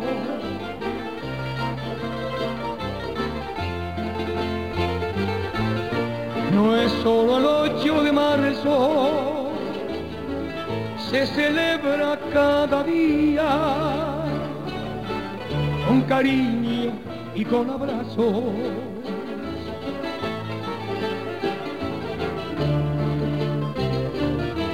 Respetar sus decisiones, sus esfuerzos y trabajo.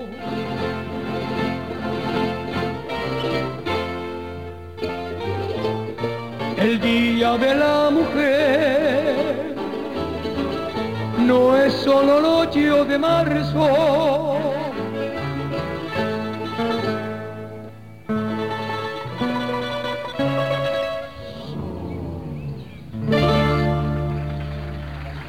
Indudablemente preciosa esta folía que nosotros mm, dedicamos a todas las mujeres también, a Gachi Rojo y a todas las mujeres que nos, que nos escuchan. Precioso tema, esta preciosa folía interpretada por por Manolo García, este cantante chamanero que goza de, gran prestigio en, diferentes grupos folclóricos. Curiosamente, como se ve que nuestro querido compañero Jonathan Montes de Oca le ha cogido bien el hilo eh, a, este programa. A nosotros, cuando terminamos el comentario, nos ha dedicado el Canario Lucha, o el Lucha Canario, que lo mismo da, que da lo mismo, de, los sabandeños, a Ángel Ruiz Quesada le dedicó eh, Galdar Mía, eh, a Armando Ramírez también una folía de Federico Santana, ahora a Gachi Rojo esta folía el Día de la Mujer de Manolo García. Hay que ver, ¿eh? nosotros le agradecemos ese detalle a Jonathan. Y ahora nos vamos rápidamente, porque el tiempo se nos viene encima, rápidamente con Agustín Cabrera Santana, que como siempre nos va a hablar de algo bonito. Algo bonito son las fiestas, nuestras fiestas, las fiestas de los pueblos. Pues adelante, querido compañero Agustín Cabrera, muy buenas tardes. Muy buenas tardes, David, Jonathan director, realizador del programa Antena Abierta de la cadena FAICAN. Bueno, un jueves más estamos aquí para hablar de las fiestas, de las fiestas populares de los pueblos de esta nuestra redonda isla de la Gran Canaria. Vamos a empezar con un barrio coqueto llamado Olla de Aguedita, la primavera, ciudad de Telde. Bueno, ahí se celebraron las fiestas en honor a Santa Águeda. Justamente el viernes día 1 de julio se celebró en la plaza el cuarto encuentro folclórico Ciudad de Telde, organizado por Telde en Fiesta La Voz de la Isla las parrandas, la aulaga, la sal y los coretes de Lourdes pusieron la música, música muy clarificadora que abría la fiesta del barrio. Como en todos los encuentros de parranda organizados por nuestra web, se reconoció la labor de un cámara. En esta ocasión le tocó a Selvando Oliva García, una persona que lleva años recorriendo todos los rincones de la isla de Gran Canaria y también la de Tenerife para llevarles a ustedes las mejores imágenes. Allí estuvimos acompañando, claro está, con la junta directiva que preside José Pérez, una persona que lo abre su barrio emparempado para realizar este acto. Al culminar, como siempre, se ha brindado a todas las parrandas y los asistentes. Ya pasando al domingo día 3, a las 6 de la tarde, tuvo lugar la Santa Misa en el local social. Y esa fue acompañada por una rondalla que puso a todo el mundo en pies allí con su sabiduría musical sobre la misa canaria. Seguidamente tuvo lugar la procesión, la imagen de Santa Águeda recorriendo el barrio y acompañada, claro está, por la banda municipal de música de la ciudad de Telde que dirige el maestro José Martel. Sinceramente una fiesta cortita como todos los barrios se está celebrando, pero llena y cargada de ilusión, de gana y de fe para que el 2023 David vuelva otra vez a lo que es lo que era antes esas fiestas populares y tradicionales que duraba hasta 15 días. Pero bueno, tiempo al tiempo, y ya luego tuvo también lugar en otro sitio, justamente en la higuera canaria. Allí se celebró la misa y posterior procesión en honor al Sagrado Corazón de Jesús.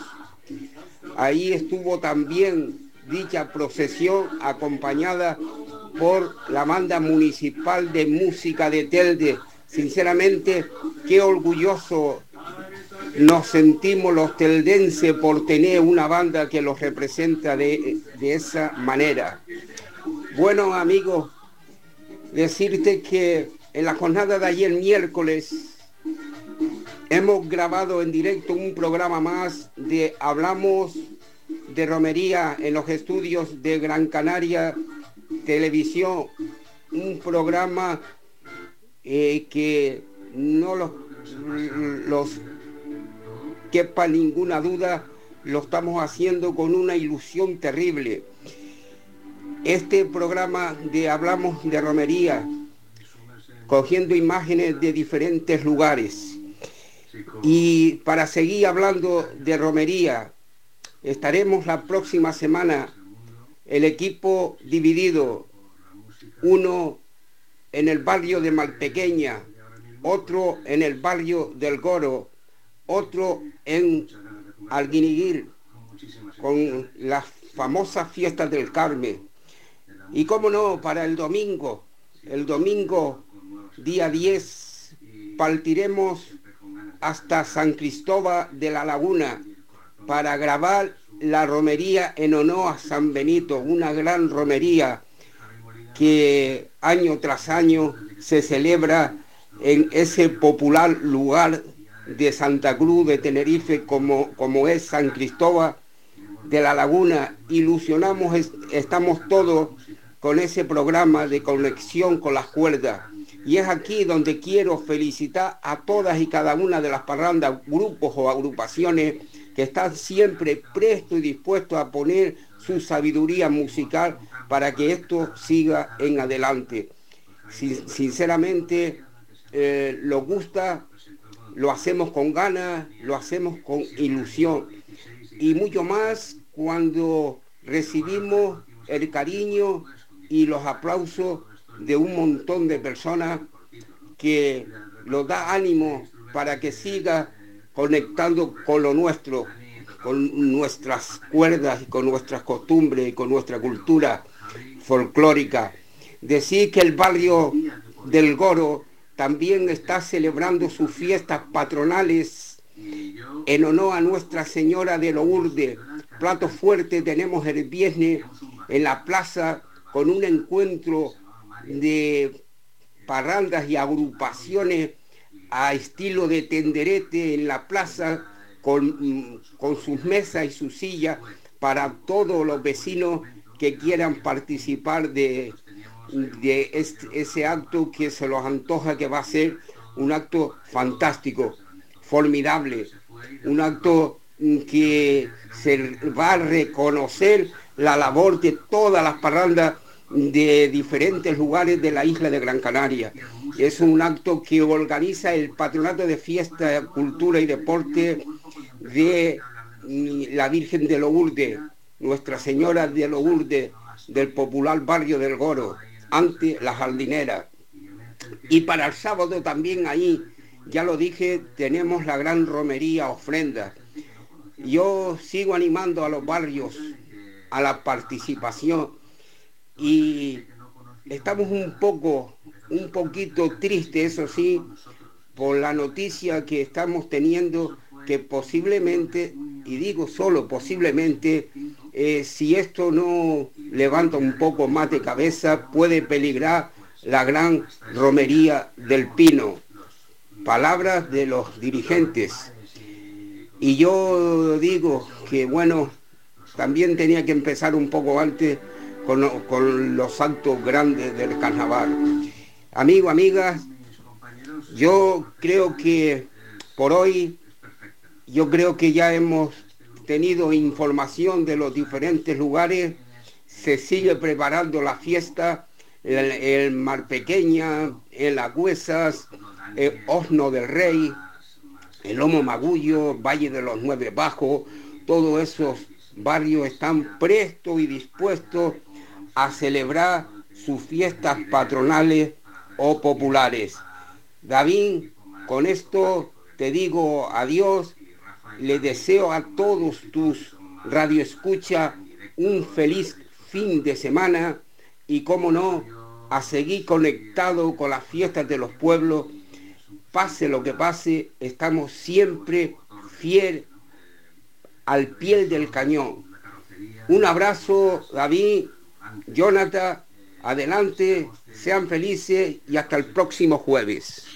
Igualmente, igualmente, querido compañero y amigo Agustín Cabrera Santana, eh, ustedes han, podido captar que ah, Agustín ha sido muy cauto y ha dejado caer lo de las fiestas del Pino, de la patrona, de nuestra patrona, la Virgen del Pino, que no se sabe lo que puede ocurrir de otras fiestas que también lo deja un poco en el aire. Y es que, amigos, con esa ola, desgraciadamente, de ese virus que no nos deja en paz, probablemente nos vamos a ver de nuevo con las mascarillas puestas día y noche y, eh, y con mucha precaución. Dios quiera que no, pero desde luego la cosa va muy mal y la cosa está muy seria, tremendamente seria. Agustín lo ha dejado un poco de una forma muy así, lo ha dejado caer, a ver lo que, lo que pueda suceder. Y por cierto, felicidades al compañero Servando Oliva por ese reconocimiento que, que le han hecho y que acaba de comentarlo Agustín Cabrera. Y dedicado al amigo Agustín Cabrera, a todo su, su, gran equipo y a toda la audiencia, vamos con el tel de querido de los Faicanes.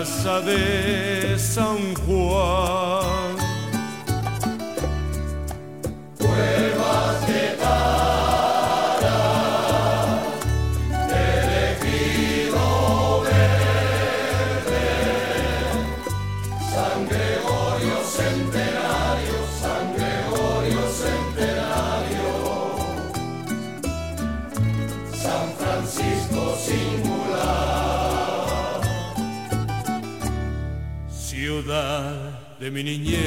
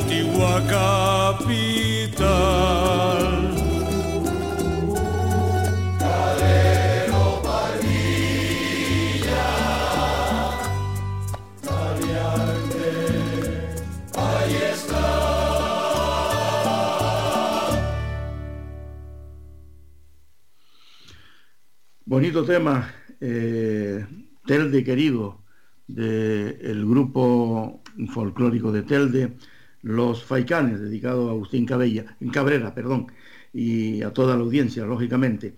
Nos vamos de inmediato hasta Arguineguín y nos vamos con nuestro comentarista y corresponsal en el municipio moganero, en el municipio de Mogán, José Valle Conde. José, muy buenas tardes.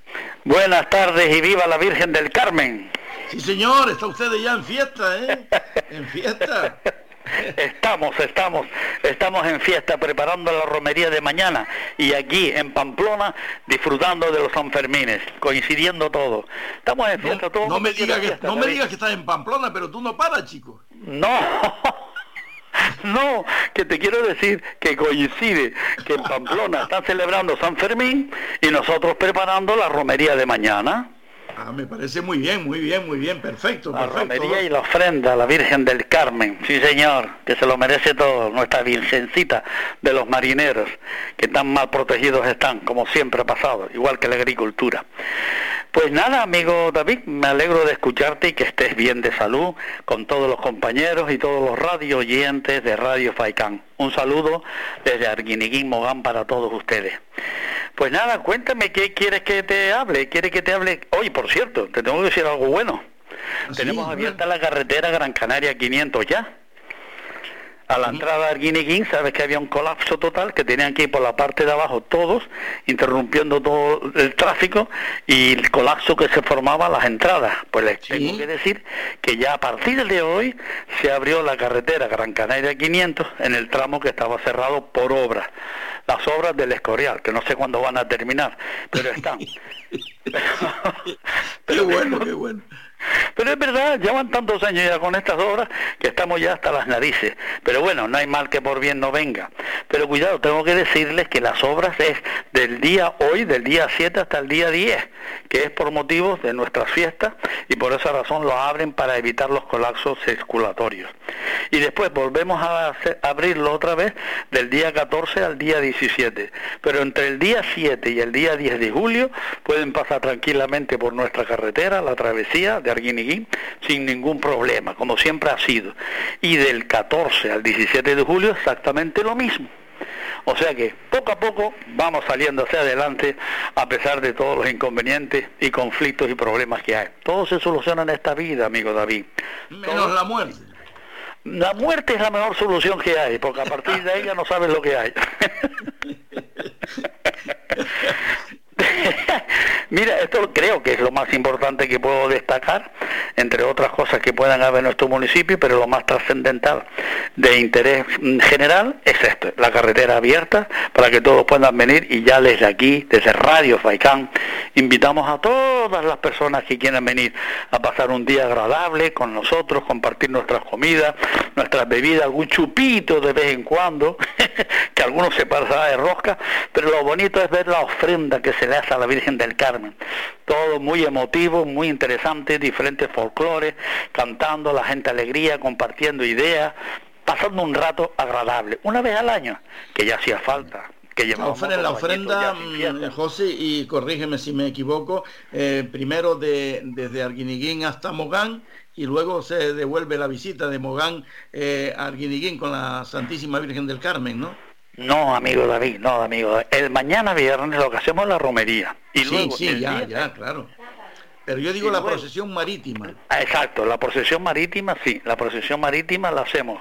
Primero se va con la Virgen en barcos, en barquitos, todos los que quieran acompañar hasta Playa de Mogán, visitamos a la otra Virgen del Carmen en Playa de Mogán, luego un baile, unas palabras y para arriba y para abajo, luego vuelve otra vez la nuestra Virgen del Carmen de Arguineguín hacia el pueblo de Arguineguín con una procesión lógicamente y luego vuelve a entrar en la iglesia en el lugar donde siempre ha estado. Ya, eso es lo que yo quería decir justamente, era eso. No, no te preocupes para nada. Pues eh, José Valle, oye, me alegro que que hoy tu intervención sea, mm, permítemelo, festera, que de vez en cuando no viene, no viene mal, ¿eh? no viene mal.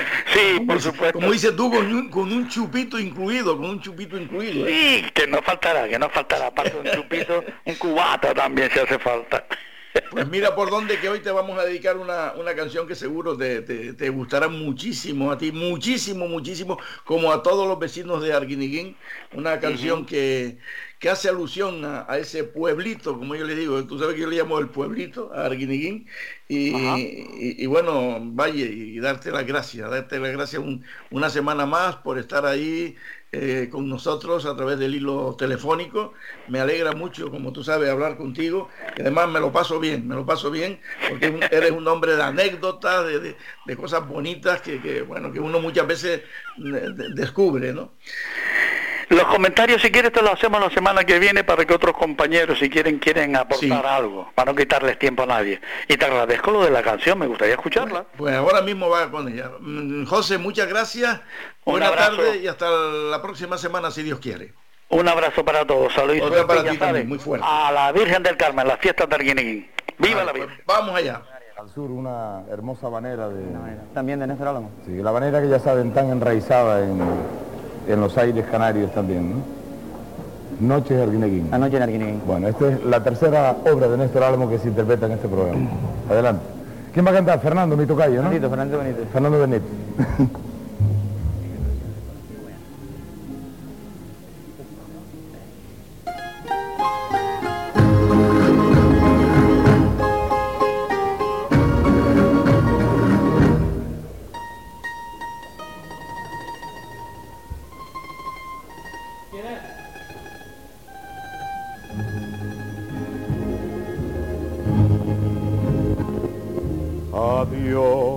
Prenda de mi alma.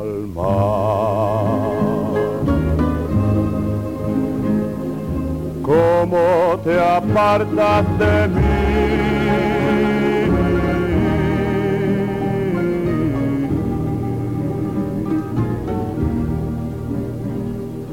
¿Cómo jugaba la luna en el mar?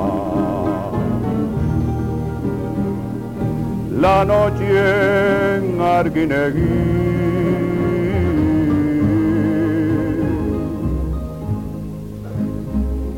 Ay, que solito me aparto.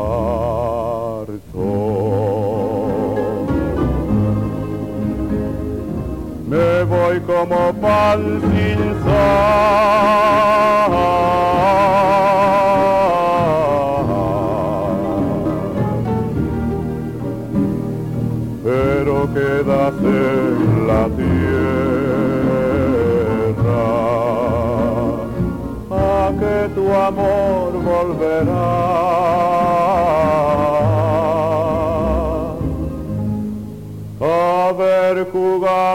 Jugando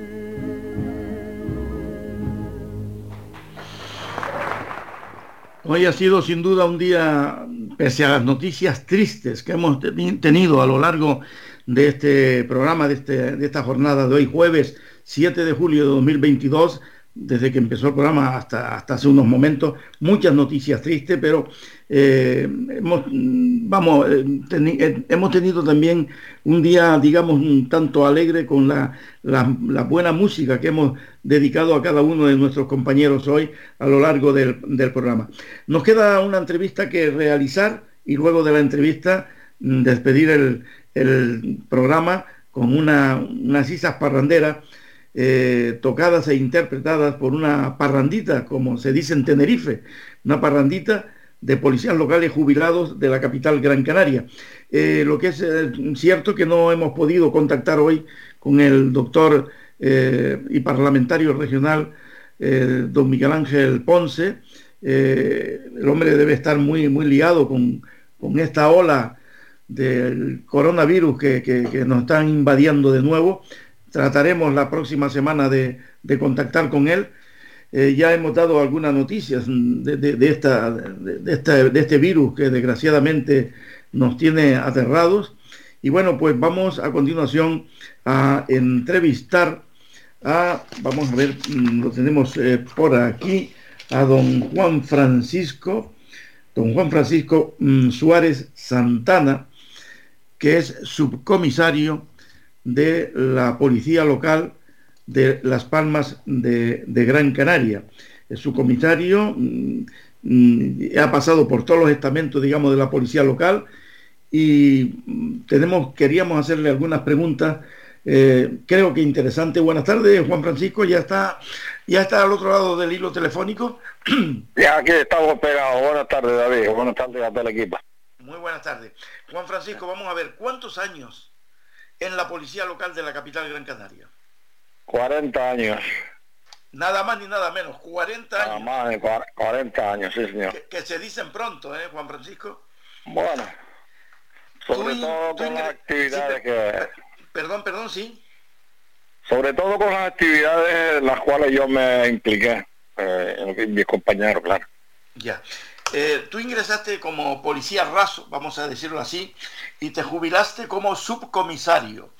Pasaste por todos los escalafones del cuerpo. Eh, ¿En qué calafón, Juan Francisco, te, te encontraste más cómodo? Bueno, es que no te lo puedo explicar bien porque eh, son diferentes los cada una de las labores de cada eh, estatus, ¿no me entiendes?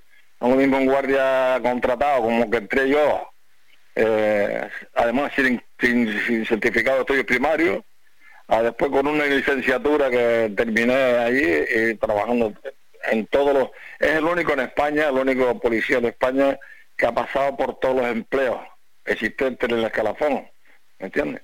Y bueno, eh, todo estaba bien porque ella era el coordinador general del servicio, eh, tuvimos la Guardia Civil destinado también al servicio de información de tráfico, como tú sabes. Eh, estuve el turno de la noche eh, cuando matamos, cuando mataron al compañero. Es decir, yo me dediqué toda mi vida a, esta ciudad al compañero que fue, creo recordar, un vigilante nocturno en la playa de la Escantera, ¿no?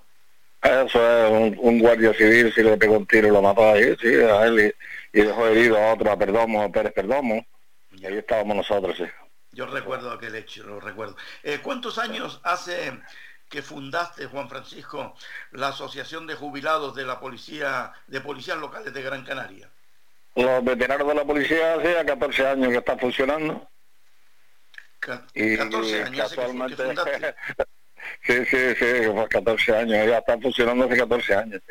¿Y, ¿Y se ha sentido apoyada la asociación por el ayuntamiento capitalino, Juan Francisco?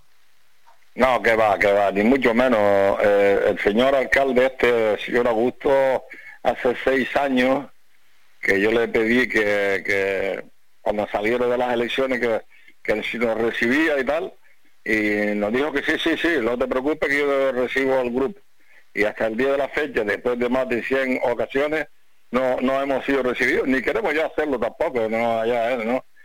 Pero que además hay tres acuerdos plenarios que por unanimidad de todos los componentes deciden apoyar a, al colectivo de jubilados de la policía. Pero la verdad, aquí nadie recibe a nadie, ni, ni, ni contesta, vamos. Eh, claro, a nosotros nos da igual ya, porque si no quiere, porque se haga lo que crea. Eh, lo que es lamentable es que una ciudad como Las Palmas de Gran Canaria, donde desde la nada salió a OEC una de las más seguras de, Europa, que, el alcalde no reciba a ese colectivo, cuando sí lo hacen todos los alcaldes de del municipio, de Tel, de Peró, Aruca, todos, menos el, el, de la ciudad de La Palma de Gran Canaria. Eso es, eh, vamos, no sé, que la gente opine, ¿no? Que, ¿Por qué no? ¿Por qué no, recibe a, esta gente que han mantenido eh, la seguridad, siendo la, la, ciudad de Las Palmas una de las más seguras del mundo, ¿no? No, no, no entendamos. Pero tú, ustedes, Juan Francisco, le han pedido, le han pedido al alcalde que los reciba y no, y no ha querido recibirle. No, no, no, que va, no quiere. No, e incluso a Inmaculada Medina, que de niña la llevaba yo en el coche, la trataba, que es la concejala, eh, más claro, cuando, precisamente cuando la misa de tu señora arriba en Chamán, eh, Ima, me pasa esto, y dice, no te preocupes que yo hablo con él y te, y te llama. Pues hasta la fecha, fíjate el tiempo que hace. Aquí estamos. Y, y Juan Francisco, hablando de lo mismo, ¿cuenta la asociación con algún eh, local municipal para reunirse y demás? Eh, que va, que va, que va. Eh, teníamos uno y él lo, lo- quitó ahí en las tenerías, donde teníamos nosotros la sede. Y, no, y estamos pues en los domicilios de cada uno. Tiene la, ca- la casa de Jorge, la casa de Dávila, mi casa, o por ahí, pero o los bares. Pero no tenemos, no tenemos un local, ni siquiera aviso de que nos vaya a dejar. Vamos, es que este, este señor no, no, la habrá visto algo mal, algo malo entre nosotros, entre los jubilados de la policía, ¿no es? O la familia. Bueno, y, y digo yo, Juan Francisco, ¿y, y no hay un, un concejal de policía en, en Las Palmas? Eh, eh, tampoco lo recibe el concejal de policía, tampoco se ha mm, preocupado por un local mm, para la asociación. No, no, no, vamos a ver para que para que la, la ciudadanía sepa cómo nace este colectivo, porque la gente habla, pero no no sabe, no, y este señor por menos. En la eh, este, este- esta asociación la creó o me mandó a crearla, porque yo era graduado social, don Juan Rodríguez Doreste, en paz descanse, siendo alcalde, me dice Juan Francisco, hazme una asociación de jubilados para viudas y, y. Y yo fui, le hice los estatutos y se puso la señora, una señora que había fallecido el marido como presidenta y a mí don Juan dice, no, y tú eres el secretario para que la apoyo tal cual. Y encima nos dio un local que es el local de las casitas que está, la casita que está en la entrada del, del, hotel Santa Catalina, a la derecha, y, esa era, claro, la pobre mujer, una, una, una anciana sola ahí, bueno, se aburrió, se marchó. Pero quiero decirte que fue el Partido Socialista, fue los que dijeron de hacer la, la asociación y ahora son los que no quieren recibirnos. Eh, Me hice contradicciones, ¿no? Es que es tremendo, es tremendo. Y después, esta, este, este grupo ahora, este grupo ahora, también lo hizo el alcalde, el don Jerónimo Saavedra, puso todos los medios y asistió él y, y toda la jerarquía de la- del partido y toda la jerarquía a un evento que hicimos en, en- en- arriba de la universidad laboral con misa incluida y, y, y este señor pues, no sé habrá visto algo en mí o en alguien no sé porque si yo supiera que soy yo de hecho ya no estoy pero si yo soy yo yo me retiro pero que no ha dado la cara no ha dado la cara a este señor no sé Qué curioso, porque está citando, los que está citando son todos del Partido Socialista, don Juan Rodríguez Doreste, que en paz descanse, don Jerónimo Bueno, Saavedra, creó. en fin. ellos, ellos fueron los que crearon todo este movimiento. Y hay tres acuerdos plenarios por unanimidad que lo apoya, porque no recibe a él. Y ahora el Tenerife, mañana, mañana tenemos que ir a Tenerife. Sí, yo de esto te iba a preguntar pero Juan Francisco, vamos a ir por orden. ¿Cuál es el mayor problema que tiene actualmente la asociación? Bueno, la carencia de un local, porque el que nos reciba el alcalde o no, a, a nosotros nos da lo mismo. Allá él con su problema. Pero el que, que nos reciba, no, que nos busque un local, un espacio donde poder desarrollar las actividades, los ancianos que puedan participar en un baile, que puedan participar en un juego de, de salón, que puedan participar en unas cartas, que, que pase el ocio los, los tres días que nos quedan en este mundo, pasarlo bien, sin hacerle daño a nadie. Eso es Eh, ¿Qué recuerdos tienes de aquel tristemente famoso encierro de los policías locales? Ya que estás hablando de, de don Juan Rodríguez del Este, de don Jerónimo Saavedra, que se me viene a la mente ahora, eh, el, encierro de los policías locales de Las Palmas de Gran Canaria, primero en la propia sede de la jefatura de Miller Bajo y finalmente en el interior de la catedral de, de Las Palmas. ¿Qué recuerdos tienes, Juan Francisco? Bueno, pues recuerdo ya hace poco lo, lo publiqué otra vez, de cada momento saco alguna alguna cosilla y la publico. A darte cuenta que allí eh, habían hombres y mujeres y, y- y lloraban, mm, teníamos mucha tristeza porque había gente que no estaban por la labor, otros que, en fin, tenían enfermedades y lo pasamos mal, pasamos mal. Gracias a que teníamos un buen equipo, sobre todo en, lo que es eh, dando consejos, eh, haciendo comida como Juan García, que tenía a todo el mundo alimentado, y, pero lo pasamos mal. Y sobre todo yo era, yo era el único mando, el único mando que, tenía eh, la coordinación, la coordinadora era yo el único mando, ¿no? Y me la estaba jugando más que nadie, pero gracias a Dios, pues con don Juan Rodríguez, este más o menos eh, llegamos a, un entendimiento y, salió todo bien. Pero fue penoso y muy doloroso eh, todo un mes ahí encerrado en la, en, la catedral y primero arriba y después abajo. Y al final lograron lo que lo que querían, ya no para ustedes, sino para los actuales policías locales, que los, actuales están los, los, actuales están beneficiando de, de aquello, de aquel triste momento que ustedes pasaron, ¿no? Eso es pero tampoco tampoco nos reciben ni, ni nos hablan, ni, ni los sindicatos ni nadie. Así que, si te di, no me acuerdo. Eh, mira que intervinimos hasta incluso de la catedral. En la catedral intervenimos con, el incendio de el incendio de la farmacia aquella, ¿te acuerdas? La farmacia sí, sí, de Vegeta, sí, sí, claro, claro. Pues allí todos, todos nosotros, los bomberos y todos los policías que estábamos encerrados allí, o cerrados, ¿no? Eh, eh, nos pusimos y, apagamos el incendio y la, se recuperó el edificio, ¿verdad? Eh, Juan Francisco, vamos a ver, representando a la policía local de La Palma de Gran Canaria, debidamente uniformado, desfilaste el Día de la Hispanidad en la Quinta Avenida de Nueva York. Eso es historia, ¿eh? en los Estados Unidos. Junto a ti también desfiló el actual rey de España, siendo entonces príncipe. ¿Qué significado, significó esto para ti y cómo viviste aquel momento, aquel desfile? Bueno, con mucho orgullo, porque un canario, un español, el día de la hispanidad, había que estar allí, no había que estar luciendo la escarapela del Gran Canaria por un lado y el uniforme de, las palmas de Gran Canaria, de, los canarios, eso para mí era lo más grande, fue lo más grande que yo he vivido en mi vida, ¿no? Y teniendo la, al actual rey, entonces el príncipe al lado mío, y un desfile de una quinta avenida, eso impone mucho, ¿verdad? Pues nada, es lo más grande que me ha pasado en, mi vida, ¿no? Esto es único.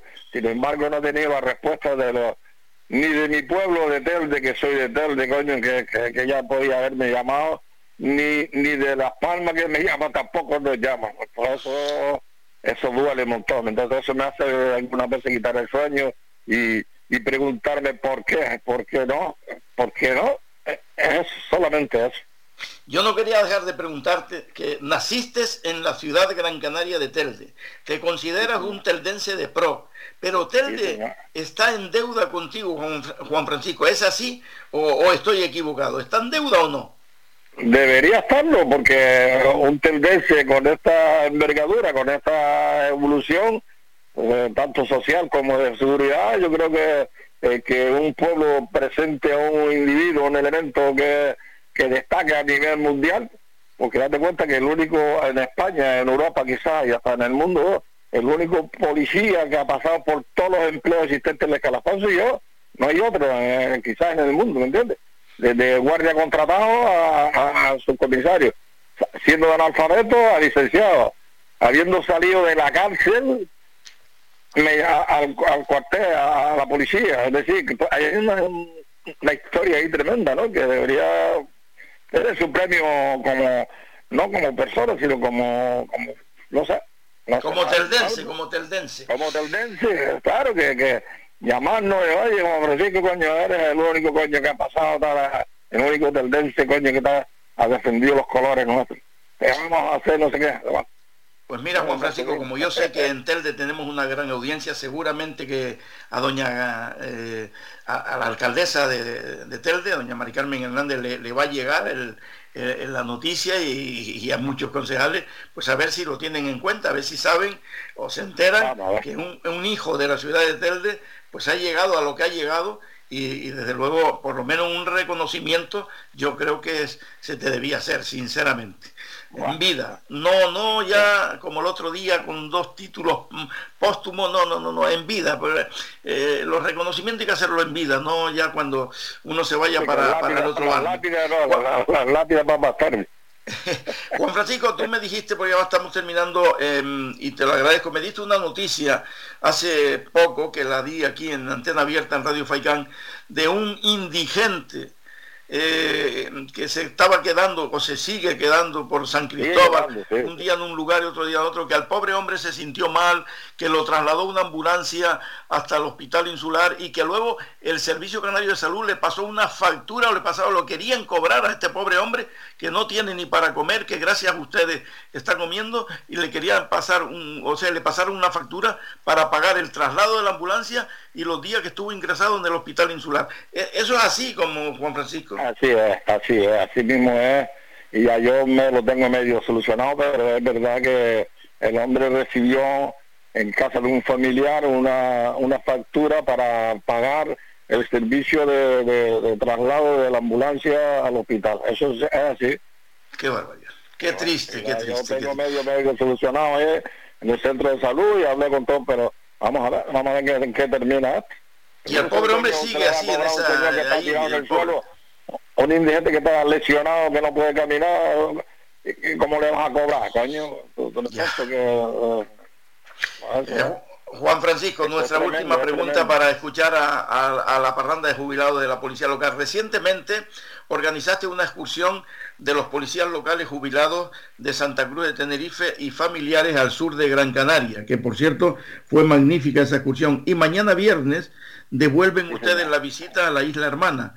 Eh, ¿Cuántos excursionistas van para Tenerife y qué actos tienen previsto celebrar en aquella isla? Y luego hay una cosa que me ha llamado mucho la atención en un comunicado tuyo en WhatsApp que le aconseja le aconseja, tú te estás adelantando ya a algunos acontecimientos tristes, le aconseja a todos los excursionistas que lleven mascarillas. Eh, ¿Qué nos puede decir de esa excursión?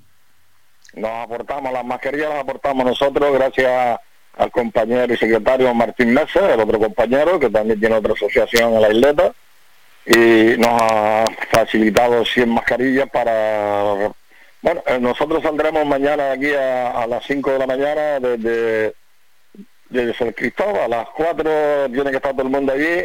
Y desde aquí, de, Las Palmas, participamos 55 personas, 55 compañeros. Y en Tenerife, pues al final nos reuniremos, con nos recibe el señor alcalde, con unas 120 personas, 125. Y el itinerario que tenemos ahí, lo que tenemos previsto ahí, aparte del hotel, pues eh, mañana mismo ya vamos para la Grotada, vamos al Teide, comemos la Grotada y vamos para el hotel. Y en el hotel estamos hasta el domingo.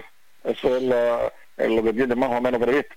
Hay más cosas, más ahí después hay actividades, pero lo principal es que eh, otra vez lo recibe el alcalde de Santa Cruz, la corporación, ya te pasaré las fotos y ya saldrá en tele y todo eso de más de ciento, más de 120 personas que nos, nos reciben.